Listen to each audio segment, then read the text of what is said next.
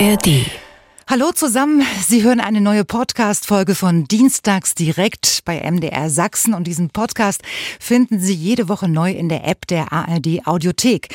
Die Macht der Veränderung und es ist wirklich so groß, wie es klingt, denn nichts im Leben bleibt, wie es ist. Weder wir selbst noch alles drumherum. Und jedes Mal müssen wir uns anpassen, ob wir wollen oder nicht. Wir müssen dazulernen, ob wir wollen oder nicht.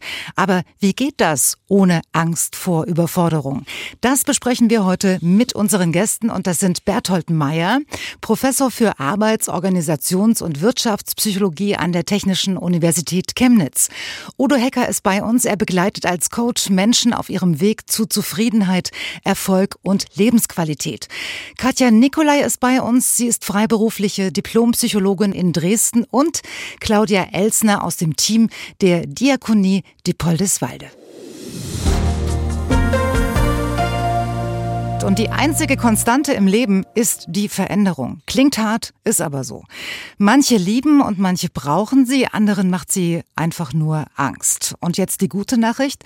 Veränderung muss nicht alleine nur Stress bedeuten, sie kann nämlich auch Hoffnung geben. Und gerade ändert sich ja durch Krieg und Krisen scheinbar sehr viel im Großen und Ganzen und auch privat. Und wie immer kommt es darauf an, wie wir am besten damit umgehen sollen und was wir am Ende daraus machen können. Denn nichts wird bleiben, wie es ist. Darum geht's heute heute Abend und ich darf Ihnen unsere Gäste vorstellen. Und zwar Berthold Meyer, er ist Professor für Arbeits- und Organisations- und Wirtschaftspsychologie an der Technischen Universität Chemnitz. Wunderschönen guten Abend. Guten Abend. Udo Hecker ist bei uns. Er begleitet als Coach Menschen auf ihrem Weg zu Zufriedenheit, Erfolg und Lebensqualität. So ist es. Guten da Abend. verspreche ich mir sehr viel davon. Katja Nikolai ist bei uns, freiberufliche Diplompsychologin. Schönen guten Abend. Guten Abend. Und Claudia Elsner von der Diakonie Diepoldeswalde. Schönen guten Abend. Guten Abend. So, ich ähm, gebe gleich mal eine Frage in die Runde. Und zwar, ähm, wir sprechen gerade ganz viel von Krieg und Krisen und Druck und äh, das uns alles gerade sehr zu schaffen macht. Ist das wirklich so, wie wir das gerade so empfinden? Oder relativiert sich das, wenn wir die Geschichte der Menschheit betrachten, zum Beispiel? Herr Professor. Oh, hey, äh, beides. Hey. Ähm, beides. Also zum einen, natürlich ist es trivial, dass es immer schon krasse Veränderungen gegeben hat. Ne? Aber es gibt natürlich schon auch so Dinge, die ganz wir sagen, disruptiv, ja, also besonders krasse Veränderungen sind. Ne? Wenn Sie zum Beispiel überlegen, als die Dampfmaschine kam und die Industrialisierung kam, ja, da ist das Leben von Millionen Menschen in zumindest in westlichen, dann später Industrienationen komplett umgekrempelt worden. So. Ne, und dann passiert paar Jahrzehnte so ein bisschen was und dann passiert wieder irgendwas krasses. Und also die meisten Menschen sind sich schon einig, die sich damit auseinandersetzen, dass wir jetzt gerade in einer Phase leben, die wirklich durch wenn man es so mit den vielleicht nach den 90ern so vergleicht, schon von sehr, sehr starken Veränderungen gekennzeichnet ist. Wir mhm. sprechen von der sogenannten VUCA-Welt, also dass die Welt zunehmend volatiler wird, das heißt, dass immer häufiger, immer salopp gesprochen krassere Sachen passieren, dass sie unvorhersagbarer wird. Ne? Man kann das, die, die krassen Sachen kann man schlechter vorhersagen. Ja, dass, äh, dass, dass die Krisen stärker werden und dass auch so die Mehrdeutigkeit äh, zunimmt. Es ist alles nicht mehr so einfach und klar wie früher zumindest gefühlt. Und naja, das macht uns ja als Menschen aus, wie wir unsere Umwelt subjektiv erleben. Herr Hecker, ähm, wenn Sie als Coach unterwegs sind, ähm, besprechen Sie das auch? Ja, die, das sind ja in der Regel die Gründe auch, warum Menschen zu mir kommen. Die Sicherheit gibt es weniger im Außen. Mhm. Äh, vorher vielleicht über Glaubensrichtungen oder auch Staat, das heißt, wurde immer suggeriert, es sei alles so sicher, wenn man nur macht, was man einem, was einem gesagt wird, wenn man nur hört und äh, folgt. Und äh, wir sind jetzt gerade in der Übergangsphase. Das trägt in welcher nicht, Übergangsphase? Ja, wenn man es ganz pauschal nimmt, von äh, das eine trägt nicht mehr und das Neue ist noch nicht da. Also wir stoßen an Grenzen, global gesehen, an vielen Stellen, auch die Krisen lassen sich an vielen Stellen damit erklären, äh, dass es Grenzerfahrungen sind. Und nun erwartet man, dass wir Verantwortung übernehmen. Aber das ist in keiner Weise trainiert. Das war über viele Jahrhunderte gar nicht gewollt, eigenverantwortlich zu denken, eigenverantwortlich zu handeln. Und äh, da sind viele jetzt so im Zwischenraum. Und überfordert? Damit überfordert, also mindestens äh, gestresst, auf unangenehme Weise gestresst und äh, versuchen irgendwo ihre Sicherheiten zu finden. Und viele versuchen es immer noch im Außen, viele auch im Widerstand, äh, viele auch in der Angst. Äh, und es gibt aber auch immer mehr Menschen, die sagen, ich möchte aktiv werden, ich möchte mich damit bewusster auseinandersetzen und auch schauen, wie ich am Ende einen Beitrag leisten kann, um es zu beeinflussen. Mindestens für mich, mindestens für meine Familie, für das, wo ich Verantwortung trage und gerne auch äh, darüber hinaus. Ähm, Frau Elsner, wie, wie würden Sie das jetzt äh, beantworten wollen? Also so nicht, nicht unbedingt als Mitarbeiterin der Diakonie, sondern als, äh, als Mensch. Einfach. Als Mensch. Als Mensch. Also ich nehme es war im Umfeld mit den Menschen, mit denen ich so im Allgemeinen zu tun habe, ja. dass ein hoher Stresslevel da ist, obwohl es uns ja eigentlich sehr gut geht. Theoretisch geht es uns sehr gut, trotzdem gefühlt sind viele am, am Stress ähm, Limit. Limit, genau. Und ähm, ich komme aus dem sozialen Bereich und da kenne ich viele Menschen, die an der Grenze sind, also die im sozialen Bereich berufstätig sind und dort ähm, vor große Herausforderungen gestellt sind mit in dem helfenden Beruf zu arbeiten und auch mit Menschen konfrontiert sind, denen es genauso geht. Und, und was, da, was suchen die bei Ihnen halt? Das ist sozusagen jetzt schon im Detail. Ich bin ja in einer Familienberatungsstelle und ja. zu uns kommen Eltern mit hauptsächlich jüngeren Kindern und die sind sehr oft überfordert, werden von Institutionen auch zu uns geschickt, aus Kitas, aus Schulen. Also mein Eindruck ist, dass sich die Welt so verändert hat durch diesen Input, den wir bekommen, wo man sozusagen dieses Bauchgefühl, was es früher gab, vermutlich schon verloren hat und diese Informationsflut zu schauen, wo kriege ich jetzt die richtige Information her, was mache ich jetzt als Richtiges für mein Kind, weil jeder will doch das Beste für sein Kind tun. Das ist mein Gefühl, überfordert viele Menschen. Ähm, Frau Nicolai, wie würden Sie als Psychologin diese Frage beantworten?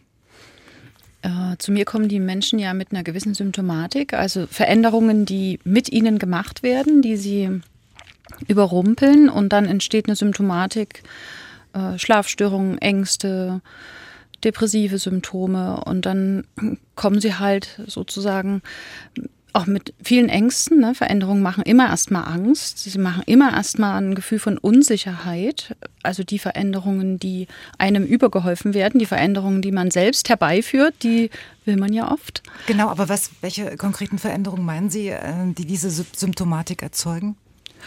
Ähm, das können Veränderungen im beruflichen Bereich sein, dass Teams verändert werden, ne? dass äh, Zusammenstellung von Teams verändert werden, dass Leute gekündigt werden, dass sie den Herausforderungen nicht mehr gerecht werden, dass sie merken, sie können die Leistungsanforderungen nicht mehr erfüllen.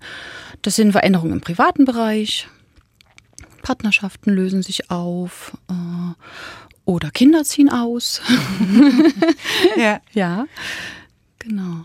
Und äh, dann kommt es zu so einem gewissen Kontrollverlust und äh, die Menschen verstehen nicht, was ist denn hier eigentlich los. Ne? Also wenn mhm. wir das Gefühl haben, wir verstehen die Dinge und wir erleben das als machbar und wir sehen auch einen Sinn darin, dann äh, haben wir auch eine Chance dabei, gesund zu bleiben. Aber wenn, die, wenn irgendwas von den drei Sachen oder vielleicht alle drei Sachen fehlen, dann entwickeln die Menschen häufig eine Symptomatik und dann kommen sie zu mir. Ähm, Herr Professor Mayer, was, was, was hat die Warn, wenn wir jetzt mal bei den Krisen mhm. zum Beispiel bleiben, Kriegen, Krisen, ähm, was hat die Wahrnehmung mit dem Alter zu tun? Gibt es da eine Korrelation? Äh, äh, Sie meinen jetzt Oh, die Frage habe ich nicht ganz verstanden, Entschuldigung. Also, ähm, als ich mich auf diese Sendung vorbereitet habe, habe ich ja auch überlegt, äh, welche Krisen habe ich zum Beispiel erlebt, als ich jung war. Hm. Ne, so im Nachhinein, wenn ich in die Bücher gucke, was da alles so stattgefunden hat. Ähm, ich, ich wage die Behauptung zu sagen, dass man als junger Mensch vielleicht das nicht so sehr an sich ranlässt, wie jemand, der Verantwortung hat für eine Familie und mitten im Leben steht. Äh, können Sie sowas bestätigen? Oder? Naja, also generell, wenn man jetzt mal zum Beispiel auf die so allgemein die Lebenszufriedenheit äh, schaut, dann sehen wir in der Regel, dass die Lebenszufriedenheit im jüngeren Alter und im hohen Alter eher hoch ist, ja, und so zum mittleren Alter nimmt sie ab und dann geht sie wieder hoch. Also mhm. so, so war es mhm. zumindest äh, bisher. So. Also deswegen, ja, äh, jüngere Menschen sind, also gerade Kinder sind häufig glücklicher als mittlere Erwachsene, aber viele ältere Menschen sind dann auch wieder glücklicher als mittlere Erwachsene. So, also das mal ähm, erstmal so vorweg. Und auf der anderen Seite ist es natürlich so, dass wir in unterschiedlichen Lebensaltern auch ähm, ganz unterschiedliche Krisen erleben. Also äh, erinnern wir uns alle an ähm, unsere äh, Pubertät. Äh, die meisten von uns werden das in der Schulzeit erlebt haben, wo halt auf einmal so äh, der Gruppendruck extrem äh, zunimmt, wo, ne, es vor allem so darum geht, irgendwie dazu zu gehören, dazugehören wollen und so weiter. Und dann später gibt es dann andere Krisen, äh, die einem begegnen, je nach, je nach Lebensabschnitt. So, also von daher ähm, natürlich erleben wir im Laufe unseres Lebens unterschiedliche äh, Arten von Krisen. Und sicherlich, ne, wenn wir als erwachsene Menschen normalen Medien konsumieren, kriegen wir natürlich irgendwie die Dinge auch ganz anders mit, als das äh, kleine Kinder tun und können das anders einordnen und können auch irgendwie Gefahren anders abschätzen und sind ja auch besser in der Lage, Dinge, die jetzt, wo man nicht so eine unmittelbare Ursache-Wirkungszusammenhang so direkt im Alltag erkennen kann. Ne? Stichwort zum Beispiel äh, Klimawandel. Ne? Also mhm. für, für ein Kind ist das natürlich irgendwie was Abstraktes, insbesondere weil es keinen Vergleich zu früher hat. So, ne? Aber äh, für uns, äh, die wir jetzt schon, keine Ahnung, wie wir hier so in der Runde, ich guck mal so in die Runde, irgendwas so zwischen 30, 40, vielleicht 50 Jahre auf der Welt sind. Die ne? sind sehr nett. Hm. Danke. da, da, haben, ne, da, haben wir, da haben wir natürlich schon einen Bezugsrahmen und können auch Dinge anders einordnen und wissen irgendwie nur, weil es in den letzten Tagen irgendwie krass geschneit hat, bedeutet das, äh, also kann das, ist das trotzdem kein Widerspruch dazu, dass dieses Jahr wahrscheinlich das heißeste Jahr in der Geschichte der Temperaturaufzeichnung war. Mhm. So. Frau Nikolai, als Psychologin, können Sie was am Alter festmachen? Können Sie das in Zusammenhang bringen oder sagen Sie, das geht durch alle Generationen hinweg? Mm, das ist nicht ganz so leicht zu beurteilen. Also ich arbeite vorrangig mit Erwachsenen und auch mit Kindern, aber seltener mit Kindern. Die älteren Leute kommen einfach nicht so in die Therapie. Mhm. Also so mit Mitte 60 ist eigentlich Schluss. In der Regel. Also die sagen dann, okay, ich lebe damit, ich halte das jetzt aus und trage mein Schicksal, aber deshalb äh, habe ich sozusagen die Leute im mittleren Lebensalter eher in der Therapie. Es kommen aber auch viele junge Leute, Anfang 20. Wenn sie älter werden, kommen dann die Leistungseinbußen dazu und eine wichtige Veränderung, die hormonelle Veränderung. Mhm. Wechseljahre. Ja. Die kommen dann auch zu Ihnen. Oh ja. also mit den äh, Begleiterscheinungen, die sich ja, dazu ja. ergeben. Mhm. Herr Hecker, wie ist es bei Ihnen äh, als Coach? Haben Sie äh, da eine unterschiedliche Wahrnehmung, was, was die Generation betrifft? Sagen Sie, die Jungen, die stecken das eher weg oder die lassen das nicht so an sich, an sich ran wie die im mittleren Alter? Immer wenn es pauschal mhm. zu werden droht, äh, zuck ich. Es gibt die jungen Alten, mhm. also Menschen, die sehr jung sind äh, und man denkt, die sind aber schon uralt, weil sie wenig agil sind, weil sie in sich zurückgezogen sind. Es kann unterschiedliche Gründe haben und es gibt die, die, die jungen Alten. Und ich bin großer Fan der gaußschen Normalverteilung. Also in jedem Alter gibt's alles. Das ist die Frage, welche genetische Disposition, die Sozialisation, also wie ich in diese Welt gekommen bin.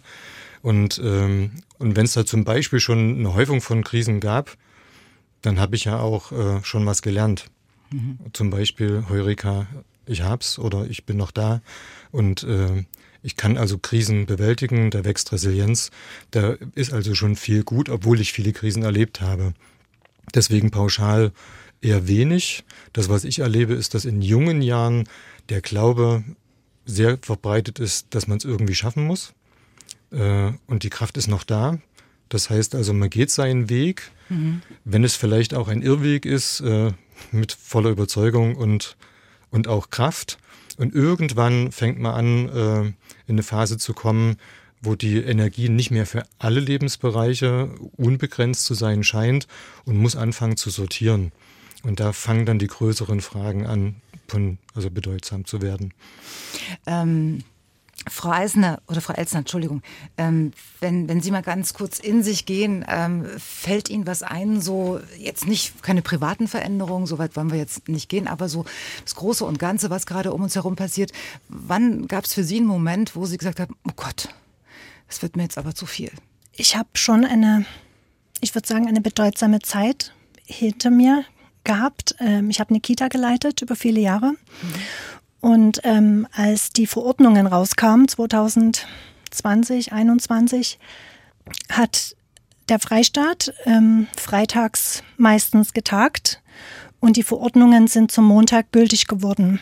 Jetzt hat Nikita am Wochenende geschlossen und ich musste quasi übers Wochenende mehr oder weniger schauen, wie setzen wir denn das dann am Montag um.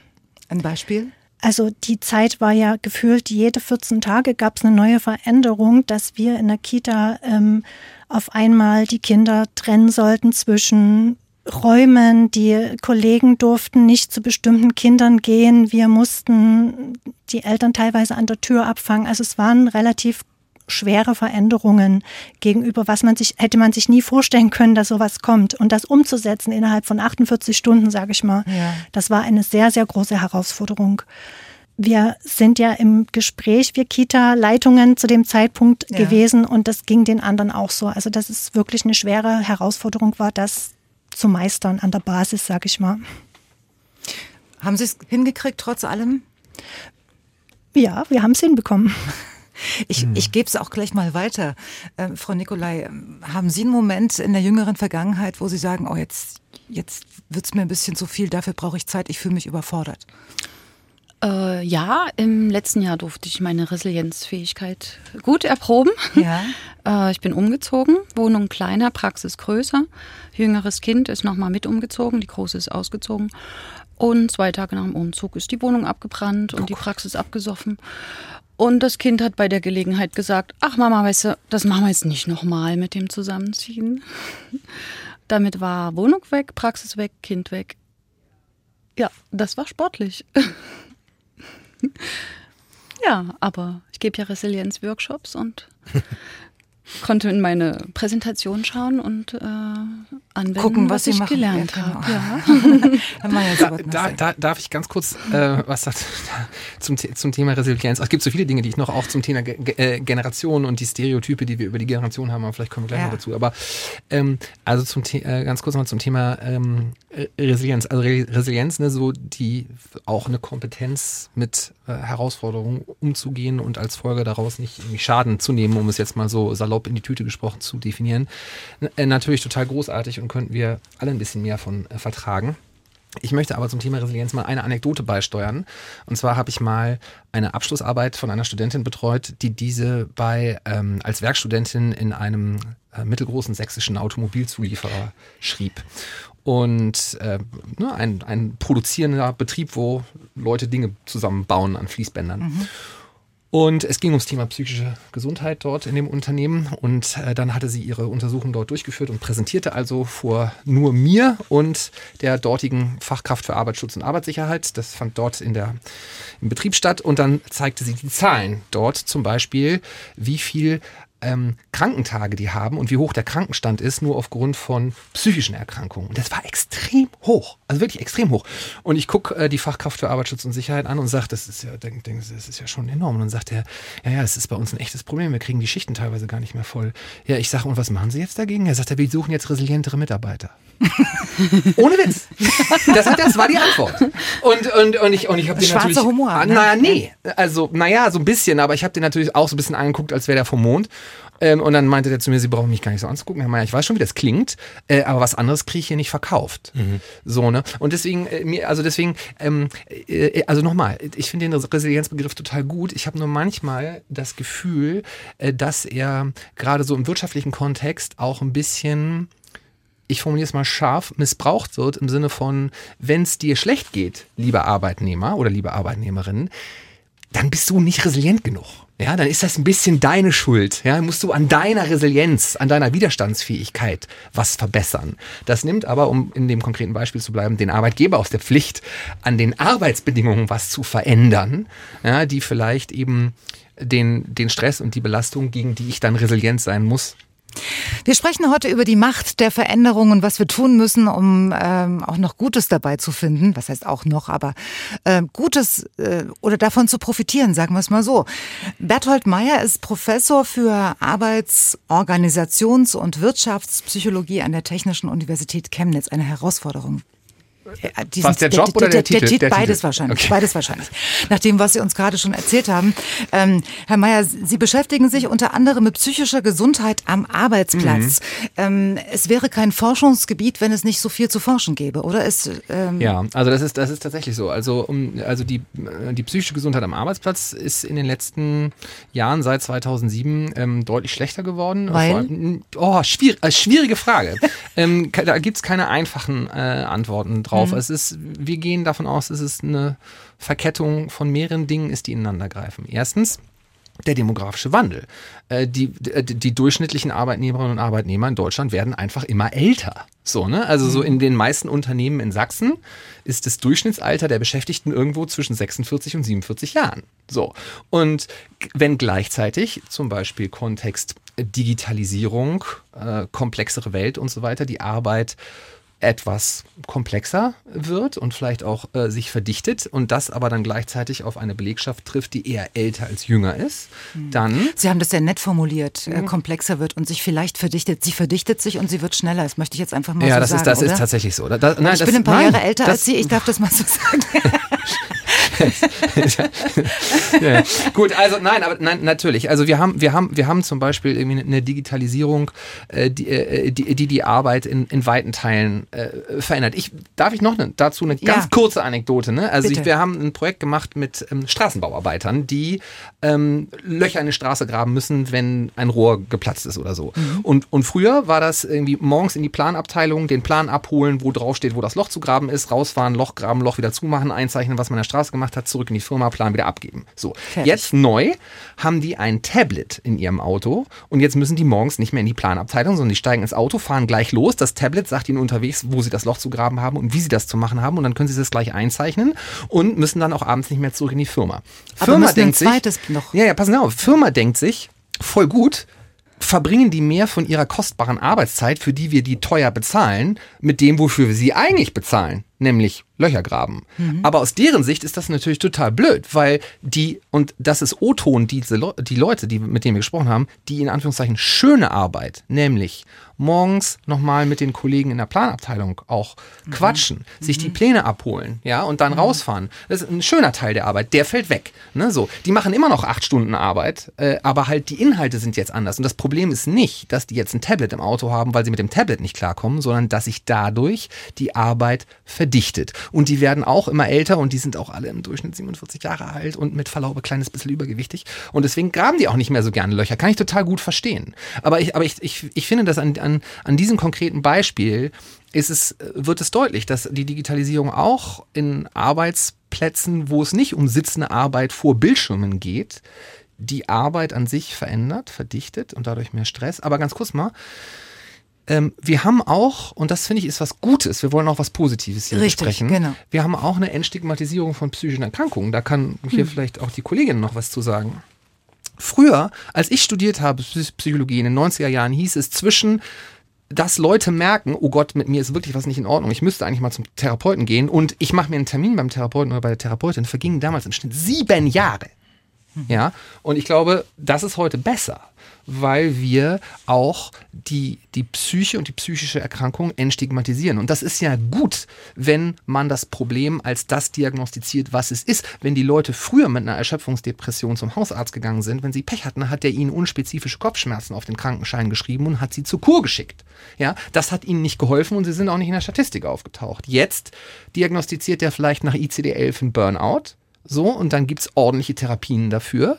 Dann tauchen sie in der Statistik eben nicht also tauchen sie eben als psychische Erkrankung auf, aber dafür wird ihnen wenigstens ordentlich geholfen. Und das ist auch was Gutes.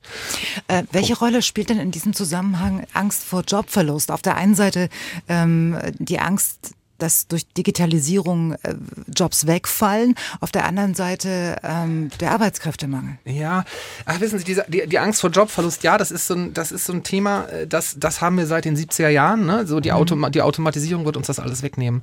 Aber wenn, wenn Sie sich gerade mal die Branchen angucken, die erstens besonders gesellschaftlich relevant sind und zweitens unter besonders hohem Fachkräftemangel und unter besonders hohen psychischen Belastungen leiden, dann sind es zum Beispiel vor allem Pflegekräfte und Menschen im medizinischen Bereich und Menschen im erzieherischen Bereich, Lehrerinnen, Kita-Erzieher etc.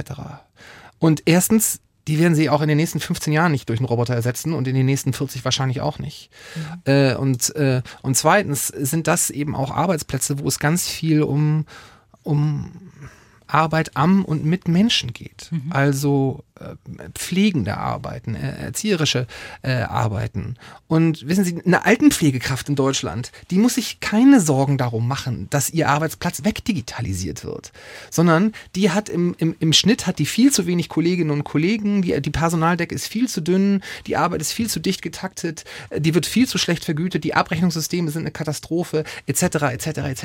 Also mal ganz ehrlich, in vielen Bereichen in Deutschland, die wirklich gesellschaftlich relevant sind, ja, Pflege, Erziehung, medizinische Bereiche. Ist das, ist das drängende Problem der heutigen Zeit? Ist nicht die Digitalisierung. Wirklich nicht. Ähm, Sie forschen ebenfalls zur Zukunft und deswegen möchte ich trotzdem nochmal mit Ihnen dieses Detail ansprechen. Der finde ich sehr schön formuliert, Mensch-Maschine-Kollaboration und den gesellschaftlichen Auswirkungen der Digitalisierung hm. im Allgemeinen, wo ja. Sie sagen, ist nicht so, so schlimm, Boah, aber äh, künstliche Intelligenz im Speziellen. Huh, jetzt, okay, jetzt, jetzt, jetzt springen wir, aber ja gut. Jetzt. Aber also ganz Weil das ist das, wenn, wenn, äh, als ich überlegt habe, was mir zum Beispiel Angst macht, wo ich sage, da fühle ich mich äh, überfordert. Äh, da geht's da los. Also bei ChatGBT bin ich noch nicht mit dabei. Das ist so toll, ChatGBT. Ja, ich bin so ein Fan. Ja, ich, ich merke schon. Ja. Aber Sie verstehen, was ich meine. Also, ja, ich verstehe, was Sie meinen. Ich, äh, verstehe, ich will das gar nicht kleinreden. Entschuldigung, das klang jetzt vielleicht gerade ein bisschen doof. Ich, Sie sind okay. ja auch der Professor Ach, von uns beiden. Ja. ich versuche ich versuch's ganz kurz zu machen. Natürlich ist starke künstliche Intelligenz, generative künstliche Intelligenz, wie wir sie jetzt zum ersten Mal in der Breite erleben. Eine vollkommen neue disruptive Technologie. So. Und also das ist wirklich etwas krass Neues. Also ich weiß nicht, ob Sie schon mal mit ChatGPT gearbeitet haben. Wie ich gerade sagte, nein. Aber es ist wirklich krass, was das Ding kann. Ja, zum Beispiel. Krass, krass. Äh, ja, ja, ich, impliziert ich, ich gebe, aber gebe, alles. Ja. ja, ja, gut, aber schon. Also, äh, im besten Falle kann es wirklich viele blöde Arbeit abnehmen, viele Dinge einfacher machen und in einer schönen Zukunft, in einer positiven Zukunft, in die wir nach meiner festen Überzeugung gelangen können, wenn wir sie gemeinsam als Gesellschaft gestalten, dann haben wir eine Zukunft vor uns, in der Mensch und Technik miteinander gemeinsam zusammenarbeiten, so dass der Mensch entlastet wird, dass tolle neue Dinge geschaffen werden können und wir alle was davon haben im Sinne einer solidarischen Gesellschaft, in der Technologie auch hilft, die schwachen Schultern zu entlasten und einen Beitrag dazu leistet, dass wir alle besser miteinander klarkommen. Das kann passieren. Das klingt, In jeder ja, Technik steht gleichzeitig Chance und Risiko und die Technik selber ist weder gut noch böse, sondern richtig. es kommt nur darauf an, wie wir sie nutzen. So. Aber, aber, aber das impliziert ja, dass der Mensch nur gut ist und das ist ja. er ja nicht. Och, boah, das kann man so pauschal auch nicht sagen. Also äh, die allermeisten Menschen sind neugierig, hilfsbereit und offen. Und wir dürfen bitte nicht vergessen, dass menschliches Verhalten wird ungefähr zu gleichen Teilen durch zwei Dinge determiniert. Erstens, was in uns drinsteckt, unsere Ziele, unsere Motive, aber zum anderen die Situation die Situation, in der wir uns befinden. Und das vernachlässigen wir immer, wenn wir das Verhalten von, von Menschen beurteilen. Äh, und deswegen, also so, der Mensch ist schlecht. Also da, da gibt es ehrlich gesagt extrem viel Forschung zu, äh, die dieses Stereotyp überhaupt nicht stützt. Also da gehe ich nicht so mit. Herr Helker, bin ich jetzt die Einzige, die Respekt hat ähm, oder vielleicht sogar ein bisschen Angst vor, vor künstlicher Intelligenz? Oder welchen Menschen begegnen Sie noch, wenn Sie in, in die Unternehmen gehen? Wir sind wieder bei Angst mhm. und ich versuche es gerne rumzudrehen äh, und bin da ganz gerne beim Professor. Ich sehe die Zukunft auch als machbar und äh, sehr positiv das Ziel ist entscheidend. Das heißt also eine Einigkeit, äh, wo wir hinwollen. Und ich nehme gerne die Formulierung gelungene Zukunft, weil das ist einladend und offen. Das darf jeder definieren, wie er möchte. Aber wir würden über ein Thema sprechen, äh, über das jeder gerne spricht, wenn er denn mutig genug ist, auch seine eigenen Bedürfnisse, seine Sehnsüchte, gerne auch seine Ängste mit einbezieht und dennoch das formuliert, was er gerne haben wollen würde und wofür er womöglich noch bereit ist, Verantwortung zu übernehmen. Ähm, auf Medienbranchentreffs zum Beispiel werden Experimente gezeigt, wo ähm, Moderatoren, ähm, Nachrichtensprecher ersetzt werden durch ja. KI. Ja. Also wir, wir werden dann nicht mehr gebraucht, rein theoretisch. Und es gibt ja auch immer noch die ökonomischen Zwänge, die auch äh, sehr interessant sind ähm, für ähm, Unternehmer zum Beispiel, die ja auch eine Rolle spielen. Und da frage ich mich schon, ob das immer so vernünftig am Ende abgeht. Wie es ist, wie gesagt, Technik ist nicht, nicht gut oder böse und äh, auch die Unterscheidung zwischen richtig und falsch. Die Frage ist ja, bringen wir uns ein oder bringen wir uns nicht ein? Und Aber ja, die Frage ist, wer, wer steuert es am da, Ende? Entschuldigung, darf ja. ich auch nochmal... Ja. Entschuldigung, ich, doch, ich wollte Sie jetzt mal unterbrechen. Darf ich kurz unterbrechen? Ganz kurz, ich versuche mir zu merken, was ich sage. Okay, sorry. Ähm, wir haben heute, und das so zynisch und hart das klingt, aber ich sage das jetzt bewusst auch spitz. Wir haben heute auch keine Telefonistinnen mehr, keine Buchsetzer und keine Kutscher. Das waren früher Berufe, in denen hunderttausende Menschen gearbeitet haben. Die sind durch neue Technologien, sind komplette Berufsfelder verschwunden. Das ist in der Industriegeschichte immer schon so gewesen. Und wir haben heute trotzdem in Deutschland kein Heer von Arbeitslosen da draußen auf der Straße, sondern gesamtvolkswirtschaftlich ist es bisher immer so gewesen in der Vergangenheit, dass technologischer Wandel ja ganze Berufsfelder vernichtet hat. Machen wir uns nichts vor. Ja, in Zukunft wird es wahrscheinlich weniger Marketingleute geben, die irgendwelche Werbetexte schreiben. Ob das schlimm ist oder nicht, das sei mal dahingestellt. Aber gleichzeitig ist es in der Vergangenheit immer so gewesen, dass durch neue Technologien auch neue Jobs entstanden sind, die man sich, bevor es diese Technologie gab, gar nicht vorstellen konnte. Und deswegen, das ist natürlich für, den, für die einzelne Person, die ihren Job verliert, ja, für den einzelnen Kutscher, für die einzelne Telefonistin, ist das nur ein schwacher Trost. Aber auf der anderen Seite haben wir gerade gesagt, ähm, äh, also es gibt viele Berufe, wie zum Beispiel Pflege, äh, und Kindererziehung, wo eine Menge Stellen frei sind. Ja, da können ganz viele Leute, die vorher Marketingtexte geschrieben haben, sich sofort auch gesellschaftlich positiv einbringen. Ähm, Entschuldigung, aber jetzt, ich habe hm. Frau, Frau Elsner, haben Sie sich schon mal mit, äh, mit KI beschäftigt? Haben Nein. Sie schon mal genutzt? Mhm. Wie ist bei Ihnen, Frau Nikolai? Äh, ja, gezwungenermaßen.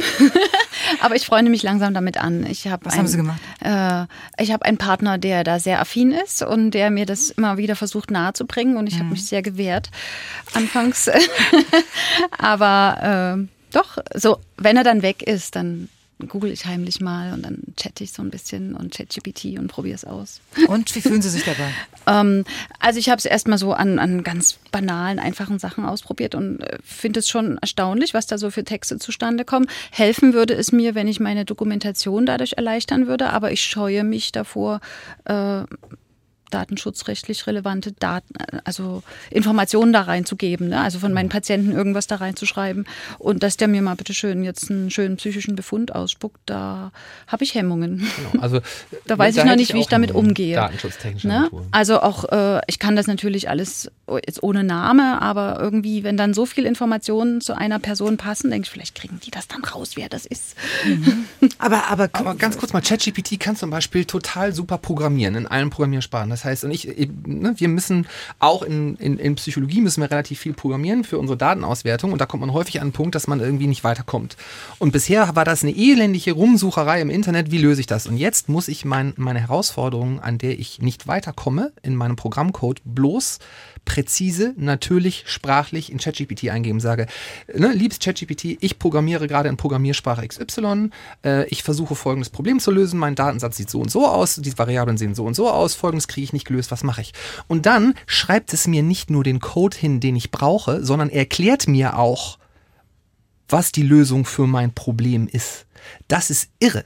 Da habe ich was davon, meine Arbeit geht schneller, äh, ist, sie ist weniger frustrierend und ich lerne noch was dabei. Das ist super. Ich habe übrigens gelernt, dass es Prompten heißt. Ja, genau. Fachwort. Ja? Gut. Auch wenn ich heute in der, in der Minderheit zu sein scheine. Ich ähm, finde, die Repräsentanz ist gut. Also wir haben im Prinzip beide Enden des Spannungsbogens. Die einen, die halt sagen, äh, nichts für mich, Und Aber es gibt, ja, es, ja, es gibt es, ganz viele, glaube ich. Also in meinen Gesprächen, die ich so führe, habe ich ganz ja, die, die gibt es. Und ich meine ja auch, aber jetzt hier am Tisch, ja, und das ja. ist ja schön, dass wir die Vielfalt da haben, wenn auch eine eingeschränkte Vielfalt, aber wir, wir haben die Vielfalt da und es ist legitim, es so zu sehen oder eben auch ganz anders. Und es gibt immer diejenigen, die nach vorn preschen und sagen, alles was neu ist, finde ich erstmal reizvoll und gut und das ist toll. Äh, man kann sich ja dann auch drüber unterhalten. Dort findet es in der Paarbeziehung statt, äh, im Sinne von der eine mag's und die andere denken, gucke ich mir erstmal in Ruhe an und äh, drüber reden. Also was lässt mich zweifeln, was lässt mich zurückbleiben, was lässt mich vielleicht da auch unsicher sein. Und dann gibt's die anderen, die da voranschreiten. Und es gibt immer die dicke Mitte, die abwartet. Wohin geht denn die Reise? Da bin ich jetzt mal die dicke Mitte. ähm, Frau Nikolai, ich würde, ich würde Sie trotzdem mal fragen wollen, wenn, wenn Menschen überfordert sind und sagen, das ist mir alles so viel, ich, selbst wenn ich es mir vorstelle, komme ich damit nicht klar. Ich kann es mir eigentlich gar nicht vorstellen, was das am Ende bringen könnte und vielleicht auch Positives bringen könnte. Wie, wie äußert sich denn ähm, oder welche Facetten hat Überforderung in psychologischer Hinsicht? Ähm, vor allem Ängste entstehen, äh, Schlafstörungen, nächtliches Grübeln, morgendliches Früherwachen, ähm, Energielosigkeit am Tag, manchmal auch eine Agitiertheit, dass sie total aufgeregt sind, nicht zur Ruhe kommen, dass sie auch am Wochenende sich nicht mehr erholen können, keine mhm. Erholungsfähigkeit, äh, dass der Körper Signale schickt, Schmerzen, Kopfschmerzen, Rückenschmerzen, Tinnitus, es hört ja gar nicht mehr auf. Ja, ja. Also wir könnten noch viel mehr erzählen. Aber Herr ich, Mayer. Ja, ich, ähm, also äh, natürlich alles, äh, alles richtig. Ähm, Entschuldigung, das klang jetzt schon wieder doof, ne? Entschuldigung, nein, ich, äh, nein, alles gut. Aber. Nein, auch kein Aber. Ich höre aber. Äh, nee, ich, ähm, ich würde nur gerne noch äh, ergänzen, wo wir gerade eben so viel über das Thema äh, Stress und äh, wie kompliziert alles ist und wie gestresst wir alle sind, äh, ergänzen, dass Stress ähm, ja etwas ist, was häufig an Beginn steht der vielen äh, Erkrankungen und Symptome, die Sie genannt haben. Und ich wollte deswegen noch mal ganz kurz, weil mir das wichtig ist, einen Satz dazu sagen, was Stress ist. Weil Stress ist nämlich, wenn ich es versuche äh, runtergebrochen zu definieren, das subjektive Gefühl der Überforderung im Sinne von meinen Ressourcen, das, was ich kann oder das, was ich zur Verfügung habe, mhm. reichen nicht, um die Anforderungen, die die Situation, völlig egal, ob das Arbeit oder Privatleben ist, an mich stellt. Also das heißt, es wirkt etwas von außen auf mich.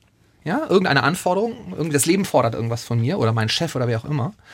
Und dann treffe ich so eine, so, so eine erste spontane Einschätzung, äh, habe ich das, was es braucht, um mit dieser Herausforderung umzugehen? Und wenn diese Frage mit Ja beantwortet wird, dann ist alles prima. Und erst wenn ich Nein darauf diese Frage antworte und dann feststelle, so, ich kann das Problem auch irgendwie nicht anders lösen, da entsteht Stress. Mit anderen Worten, ich kann halt auch ziemlich viel tun, eigentlich, um mit Stress umzugehen.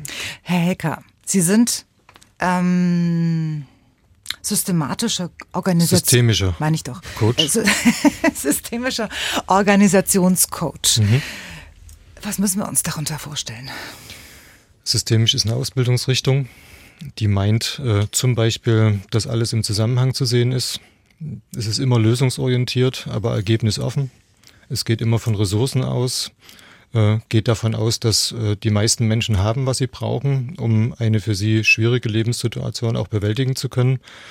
Ausgenommen, es ist Krankheit im Spiel. Da sind wir bei der Kollegin in der Therapie. Das heißt also, wir gehen davon aus, äh, dass die Menschen kompetent sind. Und äh, die meisten haben ja ihre Probleme, so wie sie es nennen, auch über Jahre studieren können und haben auch schon sehr viele Selbstversuche hinter sich, um damit gut klarzukommen. Und äh, irgendwann kommt der Punkt, wo sie merken, alleine geht das nicht und äh, im besten Falle melden sie sich und äh, wir hatten vorhin die Früherkennung. Im besten Falle tun sie das nicht so spät. Man sagt ja über Männer zum Beispiel, die entscheiden sich mit dem Blaulicht und manchmal braucht es auch zwei oder drei Blaulichte, ehe sie sozusagen sich ihren Themen stellen. Ja. Und ähm, ja, war das die Frage? Auch, ja. Also äh, jetzt geht's mal um Ihre Expertise als äh, Coach für Führungskräfte in mhm. Unternehmen. Mhm. Es, es dreht sich ja alles um Führungskräfte. Also äh, die, die, müssen sehr viel richtig machen, damit es in der Firma läuft. Mhm. Was ähm, raten Sie denn Ihren Kunden als systemischer Coach heute im Vergleich zu vielleicht von vor zehn Jahren? Zu tun? Wie, wie, hat sich, wie hat sich ihre, ihre Strategie vielleicht verändert? Ja, ich glaube, ähm, zu der Zeit, als ich auch selbst noch aktiv als, als Führungskraft war, ja. über viele Jahre, ähm, da galt es immer zu lernen. Das heißt also, sich Wissen anzueignen, aber gedacht ist noch nicht gemacht. Und äh, heute geht es vielmehr auch um Erfahrungen, die man zulassen darf. Und äh, führen, also andere führen geht gut, wenn man eine Idee hat, wer man ist und sich auch selbst gut führen kann. Damit fängt es oft an, gut zu werden. Das ist nicht die Komfortzone, weil da geht's äh, in der Regel auch äh, in unbequemes Terrain. Und das fühlt sich am Anfang tatsächlich sehr herausfordernd. Äh, Was meinen Sie mit unbequemem Terrain? Ja, äh, ich darf mich ja auch mit dem beschäftigen, was mich an mir stört oder auch was vielleicht andere an mir stört, was sie an mich adressieren. Und ich äh, mir doch sowas äh, von gewünscht hätte, dass das Team sich ändert. Mhm. Und oftmals liegt es aber eben nicht am Team, oftmals liegt es an der Führung. Und äh, Führung beklagt äh, dann wenn Sie zum Beispiel eine große Spannweite haben, das heißt eine große Führungsspanne haben, viele Menschen, die natürlich heutzutage mit, mit ihren individuellen Ansprüchen auf den Plan treten. Und äh, die Führungskraft sagt dann, wie soll ich dem allem gerecht werden? Und wir alle wissen, äh, ich kann es nicht allen recht machen. Aber ein guter Anfang wäre, erstmal mit sich selbst so weit klar zu sein, äh, dass man authentisch in Führung gehen kann, dass die Menschen eine Idee haben, wer vor ihnen steht, auf welche Weise da geführt wird und vor allen Dingen, wie Führung in dem Fall auch auf das gemeinsame Ziel einzahlen soll. Also wofür es gut sein soll, überhaupt zu führen und auf welche Weise Führung an der Stelle, also situativ, wir haben Kontext gehört, es braucht äh, schon äh, auch Reflexionsfähigkeiten, äh, um die Situation insgesamt gut wahrnehmen zu können und sich wirklich auch immer mit, den, mit der Idee der, der Institution, der Firma auseinanderzusetzen. Wofür sind die eigentlich da? Und gestritten wird oft sehr persönlich, das heißt also Mensch zu Mensch. Und ganz selten, dass es mal jemanden gibt, der sagt, kleinen Moment bitte, ich höre, es gibt gerade Dissonanz. Ähm, inwieweit hat das jetzt mit unserem Thema was zu tun, mit dem Produkt, mit der Dienstleistung? Ähm, haben Sie, das war jetzt alles sehr allgemein, haben Sie vielleicht auch so eine Anekdote wie Herr Professor Mayer?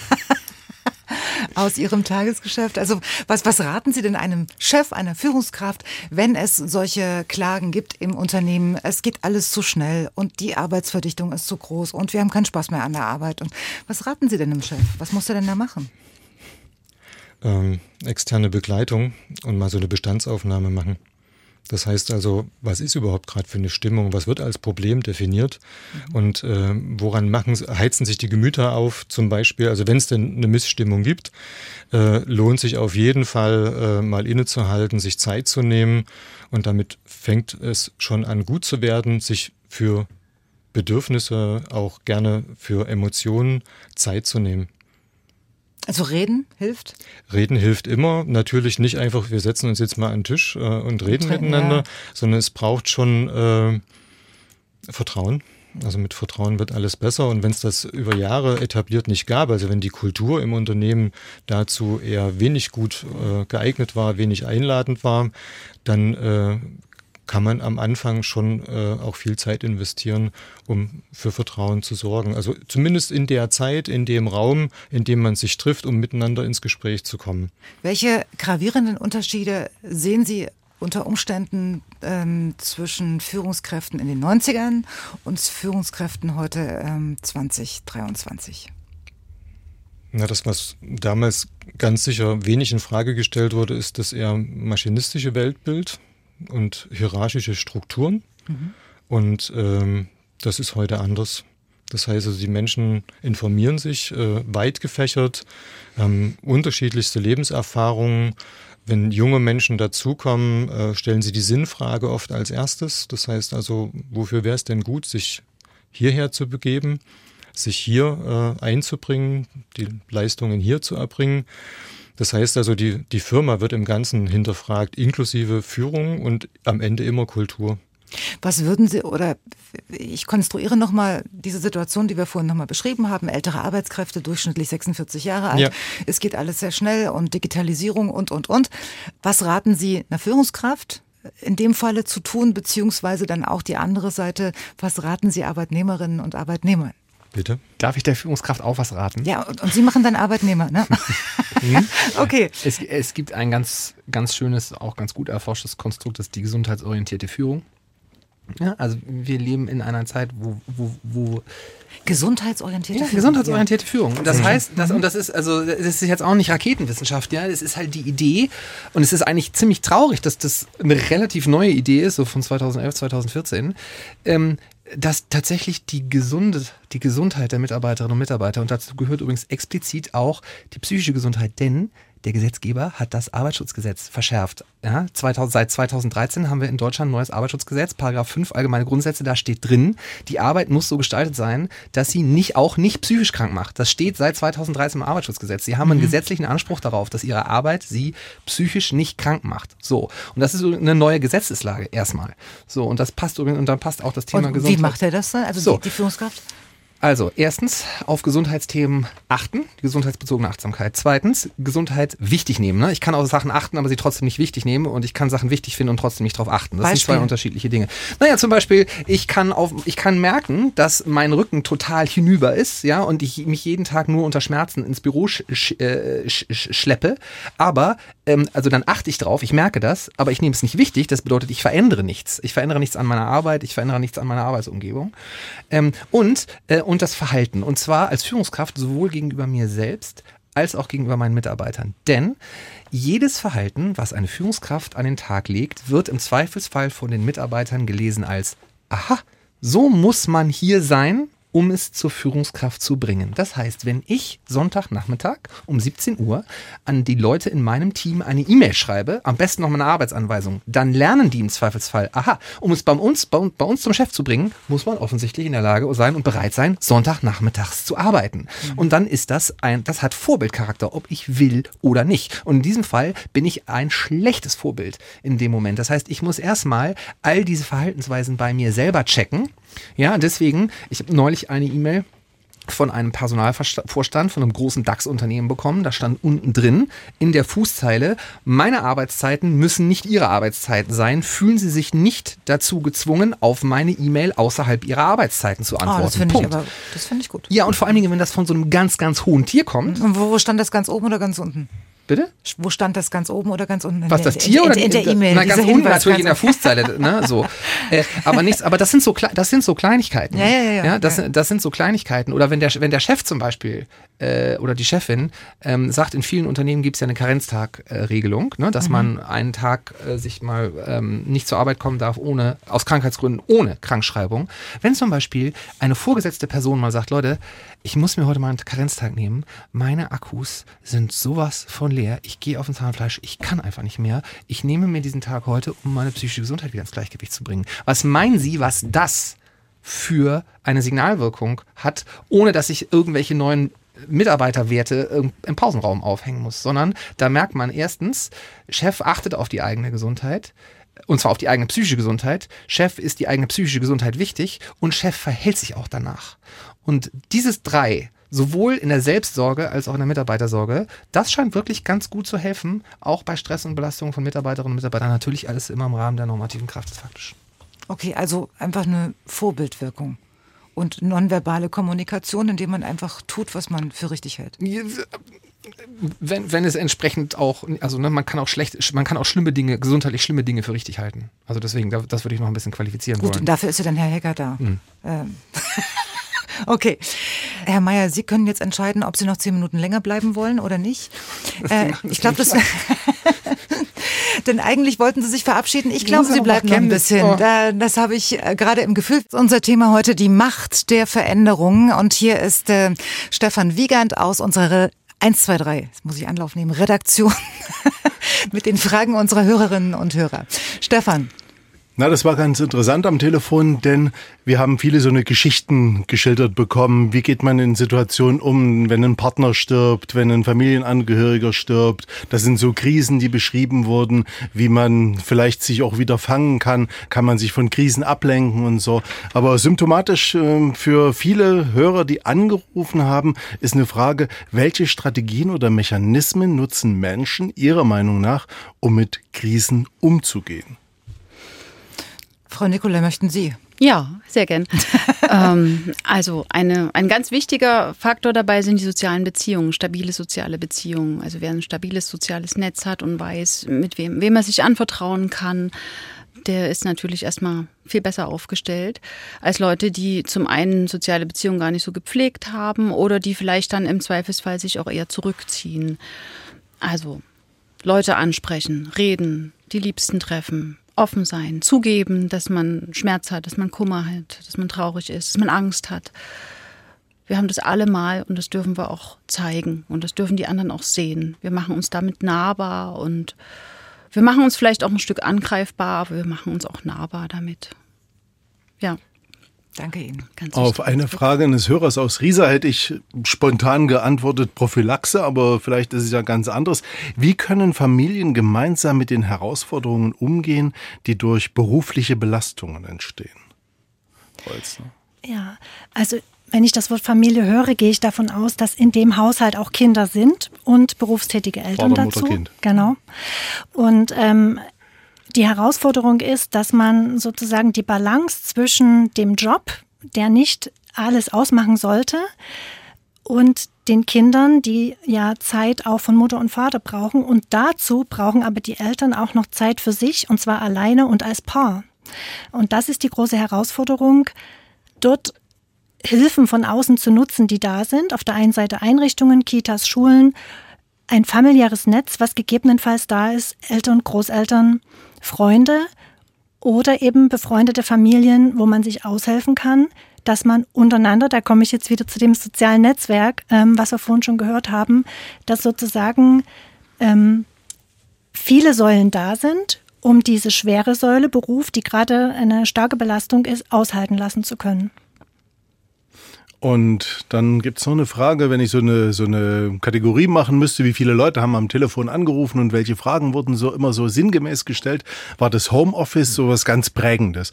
Und eine Frage davon, wie beeinflusst das Homeoffice die psychische Gesundheit der Arbeitnehmer?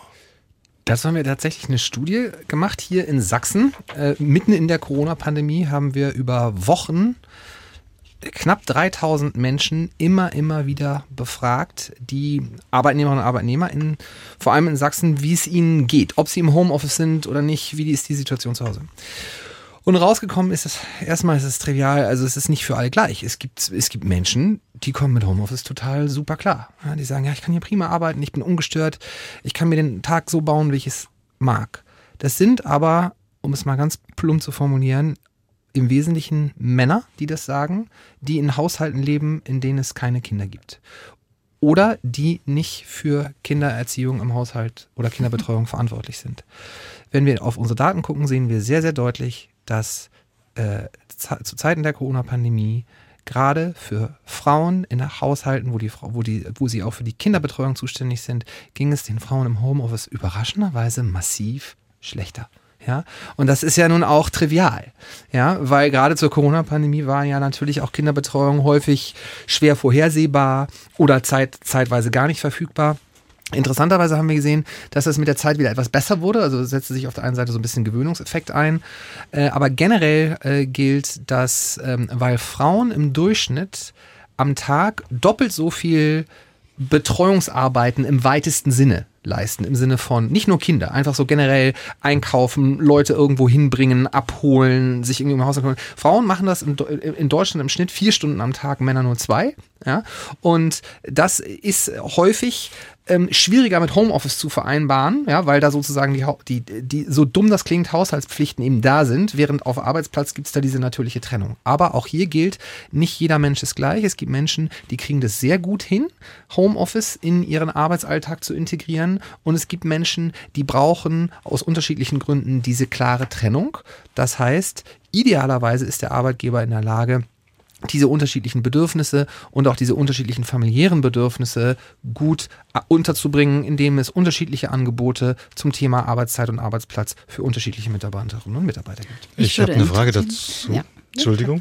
Frag du es. Ähm, ist eine vergleichbare Studie jetzt nach Corona nochmal geplant? Weil ich denke, es war eine besondere Situation. In der Tat. In mehreren Bereichen. Genau. Also es gibt äh, auch nach Corona noch sehr, sehr viele Studien irgendwie zum, äh, zum Thema Homeoffice.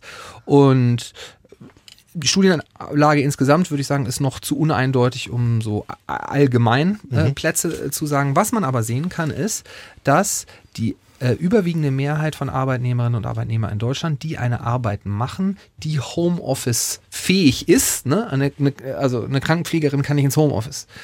Ähm, dass 80 Prozent von denjenigen sagen, sie wünschen sich in Zukunft einen Arbeitgeber, bei dem das zumindest in Teilen möglich ist. Es ist der überwiegende Wunsch der Menschen, dass es zumindest an einigen Tagen die Woche möglich ist. Und deswegen ist es auch ein wichtiger äh, Arbeitgeber-Attraktivitätsfaktor äh, in Zukunft, dass ich meinen Mitarbeiterinnen und Mitarbeitern auch Homeoffice anbieten kann. Sonst gehen die im Zweifelsfall im Zeitalter des Fachkräftemangels woanders hin. Haben Sie denn herausgefunden, welche Kriterien dafür verantwortlich sind, dass manche Menschen besser klarkommen im Homeoffice? Ja, äh, also es gibt tatsächlich ähm, so eine Bezeichnung, dass es wie so eine Art Typ äh, gibt. Oh Gott, das jetzt, hoffentlich sage ich jetzt nichts Falsches. So, es gibt die Integrierer, äh, die offensichtlich ähm, gut in der Lage sind, verschiedene Aktivitäten über einen kürzeren Zeitraum miteinander zu integrieren. Also im Sinne von, äh, keine Ahnung, ich arbeite jetzt eine Dreiviertelstunde und dann habe ich aber kein Problem damit, kurz mal 20 Minuten die Waschmaschine einzuräumen und dann kann ich wieder eine Dreiviertelstunde arbeiten und dann gehe ich vielleicht eine Dreiviertelstunde joggen und dafür arbeite ich dann heute Abend noch eine Stunde länger. So, ne? Und es gibt halt Leute, die finden das ganz, ganz furchtbar, äh, was auch vollkommen okay ist. Ähm, und äh, da, da sprechen wir von den Trennern. Ähm, aber was genau die Gründe dafür sind, warum Leute Integrierer oder Trenner sind, das kann ich Ihnen nicht sagen. Mhm. Ich würde ja noch einen positiven Aspekt mit einbringen. Dieses Homeoffice bietet ja auch die Möglichkeit zur Selbstfürsorge, mehr als es im Büro möglich ist. Ne? Das würde ich sofort Man unterschreiben. Kann zwischendurch mal einen Kopfstand machen oder eine andere Yoga-Übung oder. Oh, das stelle ich aber sehr in Frage, weil ich kann mich noch erinnern an die Zeiten, als wir mittags noch im Schlafanzug in der Küche am Computer gesessen haben. Naja, aber gerade wenn jetzt, wo Kinderbetreuung in, in Familien, wo Kinder sind, wieder mhm. funktioniert, berichten viele Menschen, dass sie im Homeoffice das Gefühl haben, auch mal äh, ungestört durcharbeiten zu können, eine längere mhm. Zeit lang. Auf der anderen Seite fehlt aber der informelle Kontakt zu den Kolleginnen und Kollegen auf mhm. dem Flur, in der Mittagspause, in der Kaffeepause. Und das sind auch total wichtige Dinge. Socializing nennt man das, oder? Heute. So kann man es nennen und wir sind wieder bei den äh, Straßenarbeitern, äh, denen es ein wahrer Wert war, äh, integriert, sich zu, integriert zu fühlen und mit ihrem Büro sozusagen mit der Planungsabteilung äh, gut im Kontakt zu sein, ein bisschen mehr zu erfahren, außer, außer es sind heute drei Löcher. Ja. Eins ist so groß, so groß, so groß und ich finde die und ich schließe die und dann fahre ich wieder nach Hause. Es braucht auch immer eine Anbindung mit Blick aufs große Ganze, eine Einbindung, das Gefühl von gesehen werden und äh, da sind wir äh, sozusagen, also das wollte ich vorhin noch ergänzen, weil Sie ja gesagt müssen, müssen wir noch, müssen wir ja, jetzt gleich noch ja. machen. Ich möchte erstmal Herrn Professor Meyer verabschieden. Ja, Entschuldigung. War mir eine Freude. So weit. War okay. mir eine ja, Freude. vielen Dank. Das Taxi wartet unten. Kommen Sie gut nach Hause. ich freue mich schon aufs nächste Mal. Vielen Dank für die Einladung. Machen Sie es gut. Tschüss. Und Ihnen allen noch Ciao. eine gute Runde. Ja, danke.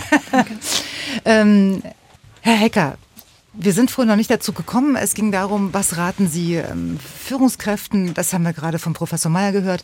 Ähm, aber was raten Sie zum Beispiel Arbeitnehmerinnen und Arbeitnehmer, wenn die wirklich sagen, mir wird es zu viel, es geht mir zu schnell, ich schaffe es nicht in der Zeit, ähm, die ich eigentlich zur Verfügung habe, mache ständig Überstunden, werde unzufrieden und schlecht gelaunt.